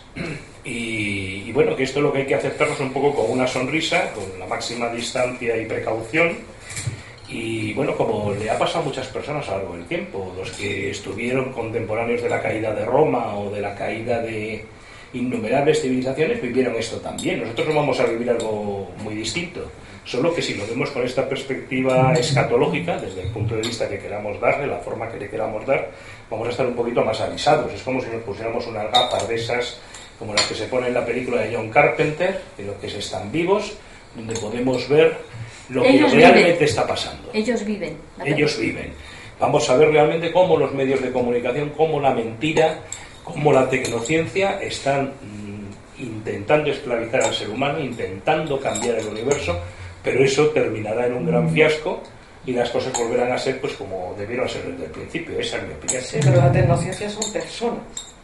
La tecnociencia son también personas, pero, pero conectadas a un IVA. Sí, sí, da igual. Es el dominio del hombre por otros hombres. No es Exacto, es el dominio de la máquina y la tecnociencia que es una abstracción. Bueno, sí, Claro. es una sí, es una. Pero también quiero decir que cada vez que nos comunicamos ahora, claro, nos comunicamos a través de internet, nos comunicamos, las noticias las vemos a través de la tele. Estamos viviendo en un mundo donde toda psicofonía, toda vivimos en un mundo ouija, o sea, realmente estamos continuamente viviendo por una mediación extremadamente peligrosa para nosotros, desde el punto de vista de nuestro cuerpo sutil y desde el punto de vista de nuestro propio lenguaje y nuestra autonomía, y lo estamos aceptando como si fuera un entorno natural. Por aquí yo creo que hay que recomendar un poco, hacer dar un consejo, tratar de controlar un poquito la relación con todos esos medios, con todas esas instancias controladas por otros seres humanos, ¿eh? y que a nosotros nos están obligando a apartarnos bastante tanto de la naturaleza como de las tradiciones religiosas o de las tradiciones filosóficas o de, o de nuestro propio modo de relacionarnos con el mundo que tenemos que desarrollar. Entonces, para conocerse a uno mismo uno tiene que poner esto un poquito en cuestión. Bueno, pues, oye, muchas gracias a todos. Espera, que falta la receta. ¡A la receta! La receta de cocina. De comida. No te olvides. Venga, venga. No, no, no. A ver, a ver. Esto, yo es que estoy, yo ya sé que mm, normalmente los programas de cocina nunca están metidos dentro de un programa sobre el Islam. Pero, pero, eh, esto forma parte del plan. O sea, forma parte del plan el que nos, haga, nos creamos que comer es una estupidez, que comer da igual, que da lo mismo lo que comas, porque no importa. Y que puedes comer basura, lo importante es lo que lees, lo que piensas, si ganas dinero, etcétera. Bien. Y yo creo, al contrario, que la comida es el principio, el, punto de partida. Y que somos lo que comemos, además de lo que pensamos, pero somos lo que comemos. Entonces, todos los días que hacemos un programa, de nada es lo que parece, yo propongo una, una, una, una receta porque, como hemos comentado en otros programas, agape es el amor, el amor más elevado. Y cuando decimos agape es comida, porque es cuando nos unimos con la madre tierra, con los productos que da la, la, la madre tierra para que nosotros podamos vivir. Entonces, a mí me importa mucho que eh, los oyentes tengan buenas recetas y voy a dar hoy la receta del pesto. Porque el pesto, y os voy a pasar hecho un poquito de pesto, aquí tenemos unas galletitas de arroz. Esto, es, esto no tiene queso, Fran. Y eso tiene queso, la salsa pesto tiene queso. No, no, no, el mío no. Bueno, entonces a lo aceptaré. No, no, no, no, el queso se pone después. Entonces, voy a explicar. El pesto es, se puede hacer con piñones, pero el piñón es muy caro. Entonces, mm, vamos a coger un puñado de 10 nueces, las cascamos y las majamos en un mortero. Las majamos bien y cogemos un manojo de albahaca y lo majamos también. Le ponemos un dientito de ajo, lo majamos también, le ponemos un poquito de sal y un poquito de aceite de oliva. Y a mí lo que me encanta de esta receta, es muy tonta, es que es precolombina, es decir, es antes del tomate. La primera vez que yo comí el pesto, que es una receta genovesa, eh, me quedé alucinada porque es un sabor realmente que no se parece a nada. Es nuez, albahaca, ajo, sal y aceite de oliva. Es muy tonto. Pero es piñón, piñón. Si la gente puede encontrar piñones, que pongan sí, piñones. pero mm, no tenemos piñones nunca en casa y podemos tener Bismillah. podemos tener eh, podemos tener este que es más grande podemos tener nueces. Entonces Mm, es una delicia. Entonces lo repito cogemos a esta queta nos gusta muy bueno. buenísimo. Entonces además de que es súper sano porque es albahaca ajo eh, sal aceite de oliva y albahaca esto tiene proteínas porque tiene nueces, luego se lo pones a la pasta y es una comida deliciosa, sencilla, barata y decirle a los oyentes que en Italia eh, Burger King y McDonald's y todos estos tienen muchos problemas para entrar porque eh, la comida italiana en realidad es fast food porque hierves pasta, le pones un poquito de ajo con un poquito de peperoncino, es decir, con guindilla, y tienes espaguetis a la putanesca, que está de muerte, y el, la- el queso se pone al final. O sea, el queso se raya cuando tú te lo vas a comer, Parmesano, ¿no? parmesano. Y, y es barato y es buenísimo, es sanísimo, y os invito a todos a probar esta receta que es una delicia. Pues muchas gracias, Pilar. Gracias, buenísimo. ¿Os ha gustado? Está buenísimo. ¿Buenísimo? Buenísimo. Bueno, pues ya sabéis, muy tonto, muy barato, muy sano y anti-orden mundial. También te diré, Porque las nueces las coges del árbol, la albahaca de tu jardín, el ajo también, el aceite de oliva de tu vecino y se- que les den dos duros a Carrefour y a todos Eso esos. es el agape. Yo creo en la superioridad de los cosmogónicos.